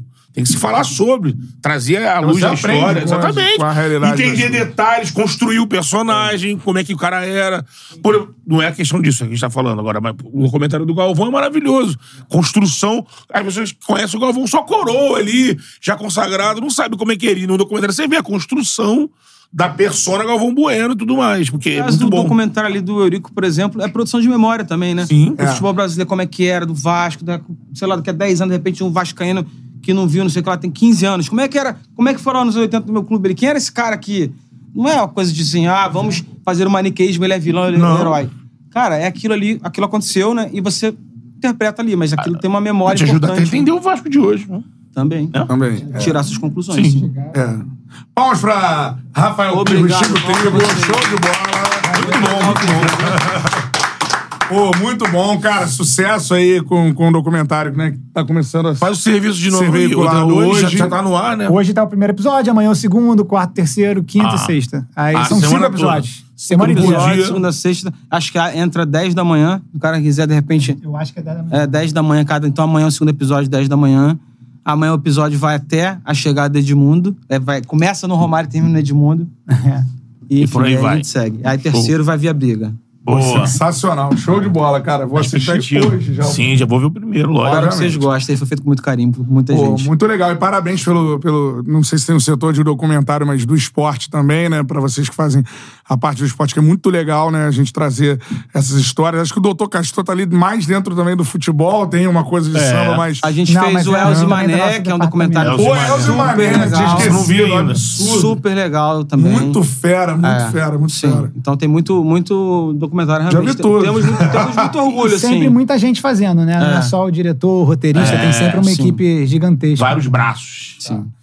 É suspense que mandaram fazer. É, né? É. Avisou, né, Poranga? O de amanhã? É. Pô, eles me contaram aqui, tá brabíssimo de amanhã, cara. Nossa senhora, de amanhã. Não, e bom amanhã demais. dois. né? Amanhã é um dia brabo. Né? Tem dois caras muito brabos, cada um por uma. Um já tá anunciado na agenda já, né? Já está na É agenda, que é o Carlos Alberto, né? Se a gente pode falar, a gente vai receber. Que também é um papo aguardadíssimo no, no Charla. E, mano, tem uma surpresa de manhã que eu vou te dizer um negócio. Vai cair a internet brasileira aí. Chama o Mister! Ó, tem que ficar ligado lá na, na agenda, porque a gente acabou de fechar. Então amanhã são dois episódios históricos no Charla. Um de tarde, que é o Carlos Alberto, e o outro de manhã, que a gente vai anunciar nas redes sociais daqui a pouco. É, fica ligado. 10 nas- da manhã. Fica ligado Beleza? nas redes do Charla hoje ainda. E nossa trupe vai soltar Para aí. pra geral que tem, mano, vocês não vão acreditar. Um É, negócio assim. irmão. Vou ficar louco, vou ficar louco da cabeça. É aquele que eles falaram, né? É aquele É mesmo. isso, arrebentaram. O louco ele nem vai. Cara, que O que tá acontecendo? Doideira. Aí Então, é- daqui a pouco a gente anuncia. Assiste o podcast, depois vai pro Eurico pro segundo episódio, né? Pra não, Pô, não perder o embalo, né? já vai, ó. Só consumindo. Essa é a parada. Show de bola e assistam aí Eurico Miranda lá no Globoplay, beleza? A mão do Eurico, né? Mão do Eurico. Mão, Mão do Eurico. E todo aquele fundinho. aí. Charutão, que aliás. Poderoso chefão. Charutão, tem uma, uma história ali, quem deu o charuto pra ele foi o Romário. Primeira vez pra ele fumar, ele conta. Depois. No... Ah, é? Tamo encerrando aí, deixa esse negócio pra, pra galera ver depois. O Romário. Só fumava coíba, amigo. Porque ele não, fu- ele não fumou charuto a vida inteira, não. Ele fumava cigarro, parou um tempão. Lá por 2000 que ele começa a fumar e o Romário fala que foi ele que deu o primeiro charuto. Ó. O Romário fumava o charutinho dele também. Mas ele fala, mas o Eurico passou Aquele- os limites, né? Aquele Churchill. aquele famoso Churchill Bitelinho, né? Aquele assim. Como é que é? Churchill, que chama, né? Porque Churchill fumava esse, curto, né? Ah, é? É. Aqui. Wilson Churchill. É, Winston Churchill, primeiro-ministro inglês. Na mesma charla de Eurico Miranda. É, são personagens que con- contribuíram para a formação da, da personalidade. Eurico tem um quê de Churchill. Galera, ó, tchau. Fiquem ligados aí Muito nas bom, redes galera. sociais. Fica ligadinho aí, hein? Show de bola. Ah, tem que Oi? reclames do. Ah, é, cara. Deixa eu falar dessa cerveja espetacular que é a cerveja Teresópolis. Ó, amanhã ela vai ser bastante utilizada. Vai. Somente à tarde. Se fizer, vai trabalhar. Vai. Temos aqui, ó, vários tipos de cerveja, IPA, Dunkel, é, Weiss, Bock. E pra você que Para gosta todos os gostos. Tá do dia a dia tem a Lager também. Sim. Então vai lá no arroba cerveja Teresópolis, Teresópolis com H, cervejateresópolis.com.br pra você conferir todos os tipos de cerveja. Mano, é braba demais. Eu já disse isso aqui várias É a preferida. Parava na Serra pra comprar de verdade, né? Indo pra Além Paraíba, Sim. mas agora a gente tem a honra de ter a Teresópolis como nossa parceira. Exatamente. beleza? E temos que falar também pra você fazer sua fezinha, não é pra levar a sério, daquela brincada, tem um dinheiro sobrando. Agora na reta final do campeonadio, amigo. Faz sua fezinha na KTO. Várias combinadas aí. Ó, uma dica pra galera, dá pra apostar no campeão brasileiro. Já dá, né? Mas. mas aí. Odd altíssima do Fogão, hein? É. O Fogão trabalhou pra isso, né? pra aumentar as odds. Há um tempo atrás você tava assim, ih, pagando pouquinho, pouquinho. Agora. Agora, odd altíssima. Ó, se você ainda confia no Botafogo, são poucas Faça a que sua graça. Isso aí, faça sua graça aí. Só aposte. depende dele. É isso. Tem o Palmeiras, que hoje tá aí na frente. O Botafogo só depende dele. Se vencer Tá. todos os jogos, ele é o campeão brasileiro. Vai vencer todos os jogos? Não, né? Mas. Tudo pode acontecer. Tchau, galera. Se Tamo liga na. KTO. Isso aí, se liga na KTO, QR Code na tela, 20% de bônus com o cupom CHARLA. E lembrando também que a gente vai mandar para os nossos convidados pizza da Forneria Original também, obviamente. Forneria nossa parceira, cupom CHARLA 10, 10% de desconto em qualquer pedido que você fizer. O QR Code tá aí na tela agora para você cair no delivery, beleza? Aproveita aquela massa fina, bem recheada. Bom, é Presunto de parma com tomate cereja. Bom. Bom, bom. Bora, vamos essa dica nossos aí pra galera pedir aí, ó. Lobac sabe, ele gosta, né? Ele gosta. ele gosta. Tchau, galera! Valeu! É nóis, valeu.